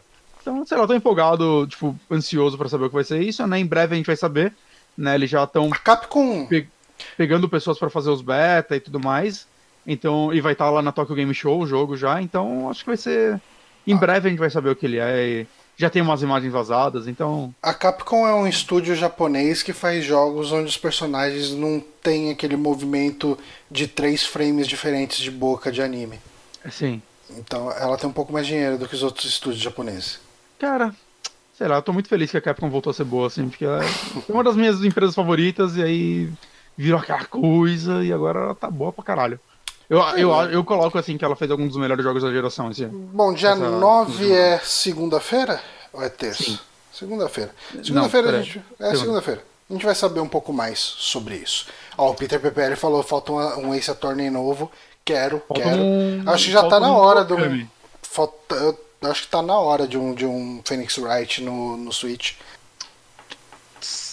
saiu o Trilogy, né? Ah, mas Trilogy é jogo de Game Boy Advance, literalmente, né? Ah, mas é mais bonito. A versão de 3DS que eu joguei, se você comparar com a de GBA, é bem diferente, visualmente.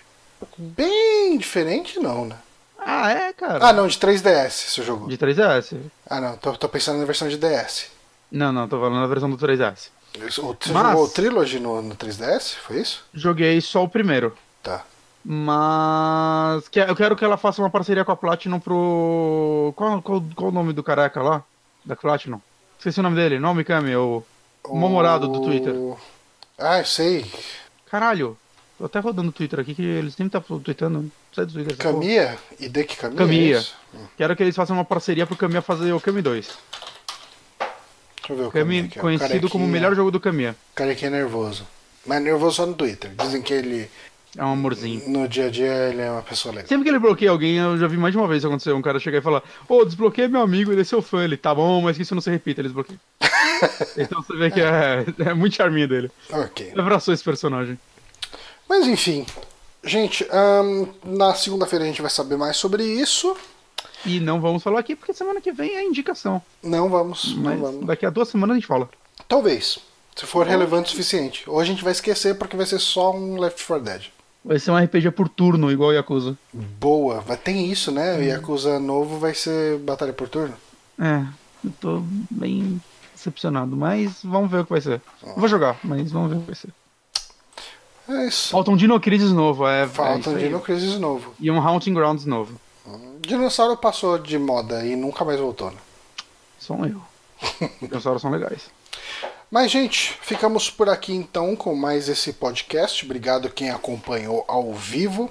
Lembrando que quem quiser apoiar a gente, manter este site vivo, ahn, pode ir no apoia.se barra superamigos e contribuir com 3 reais ou qualquer quantia que quiser.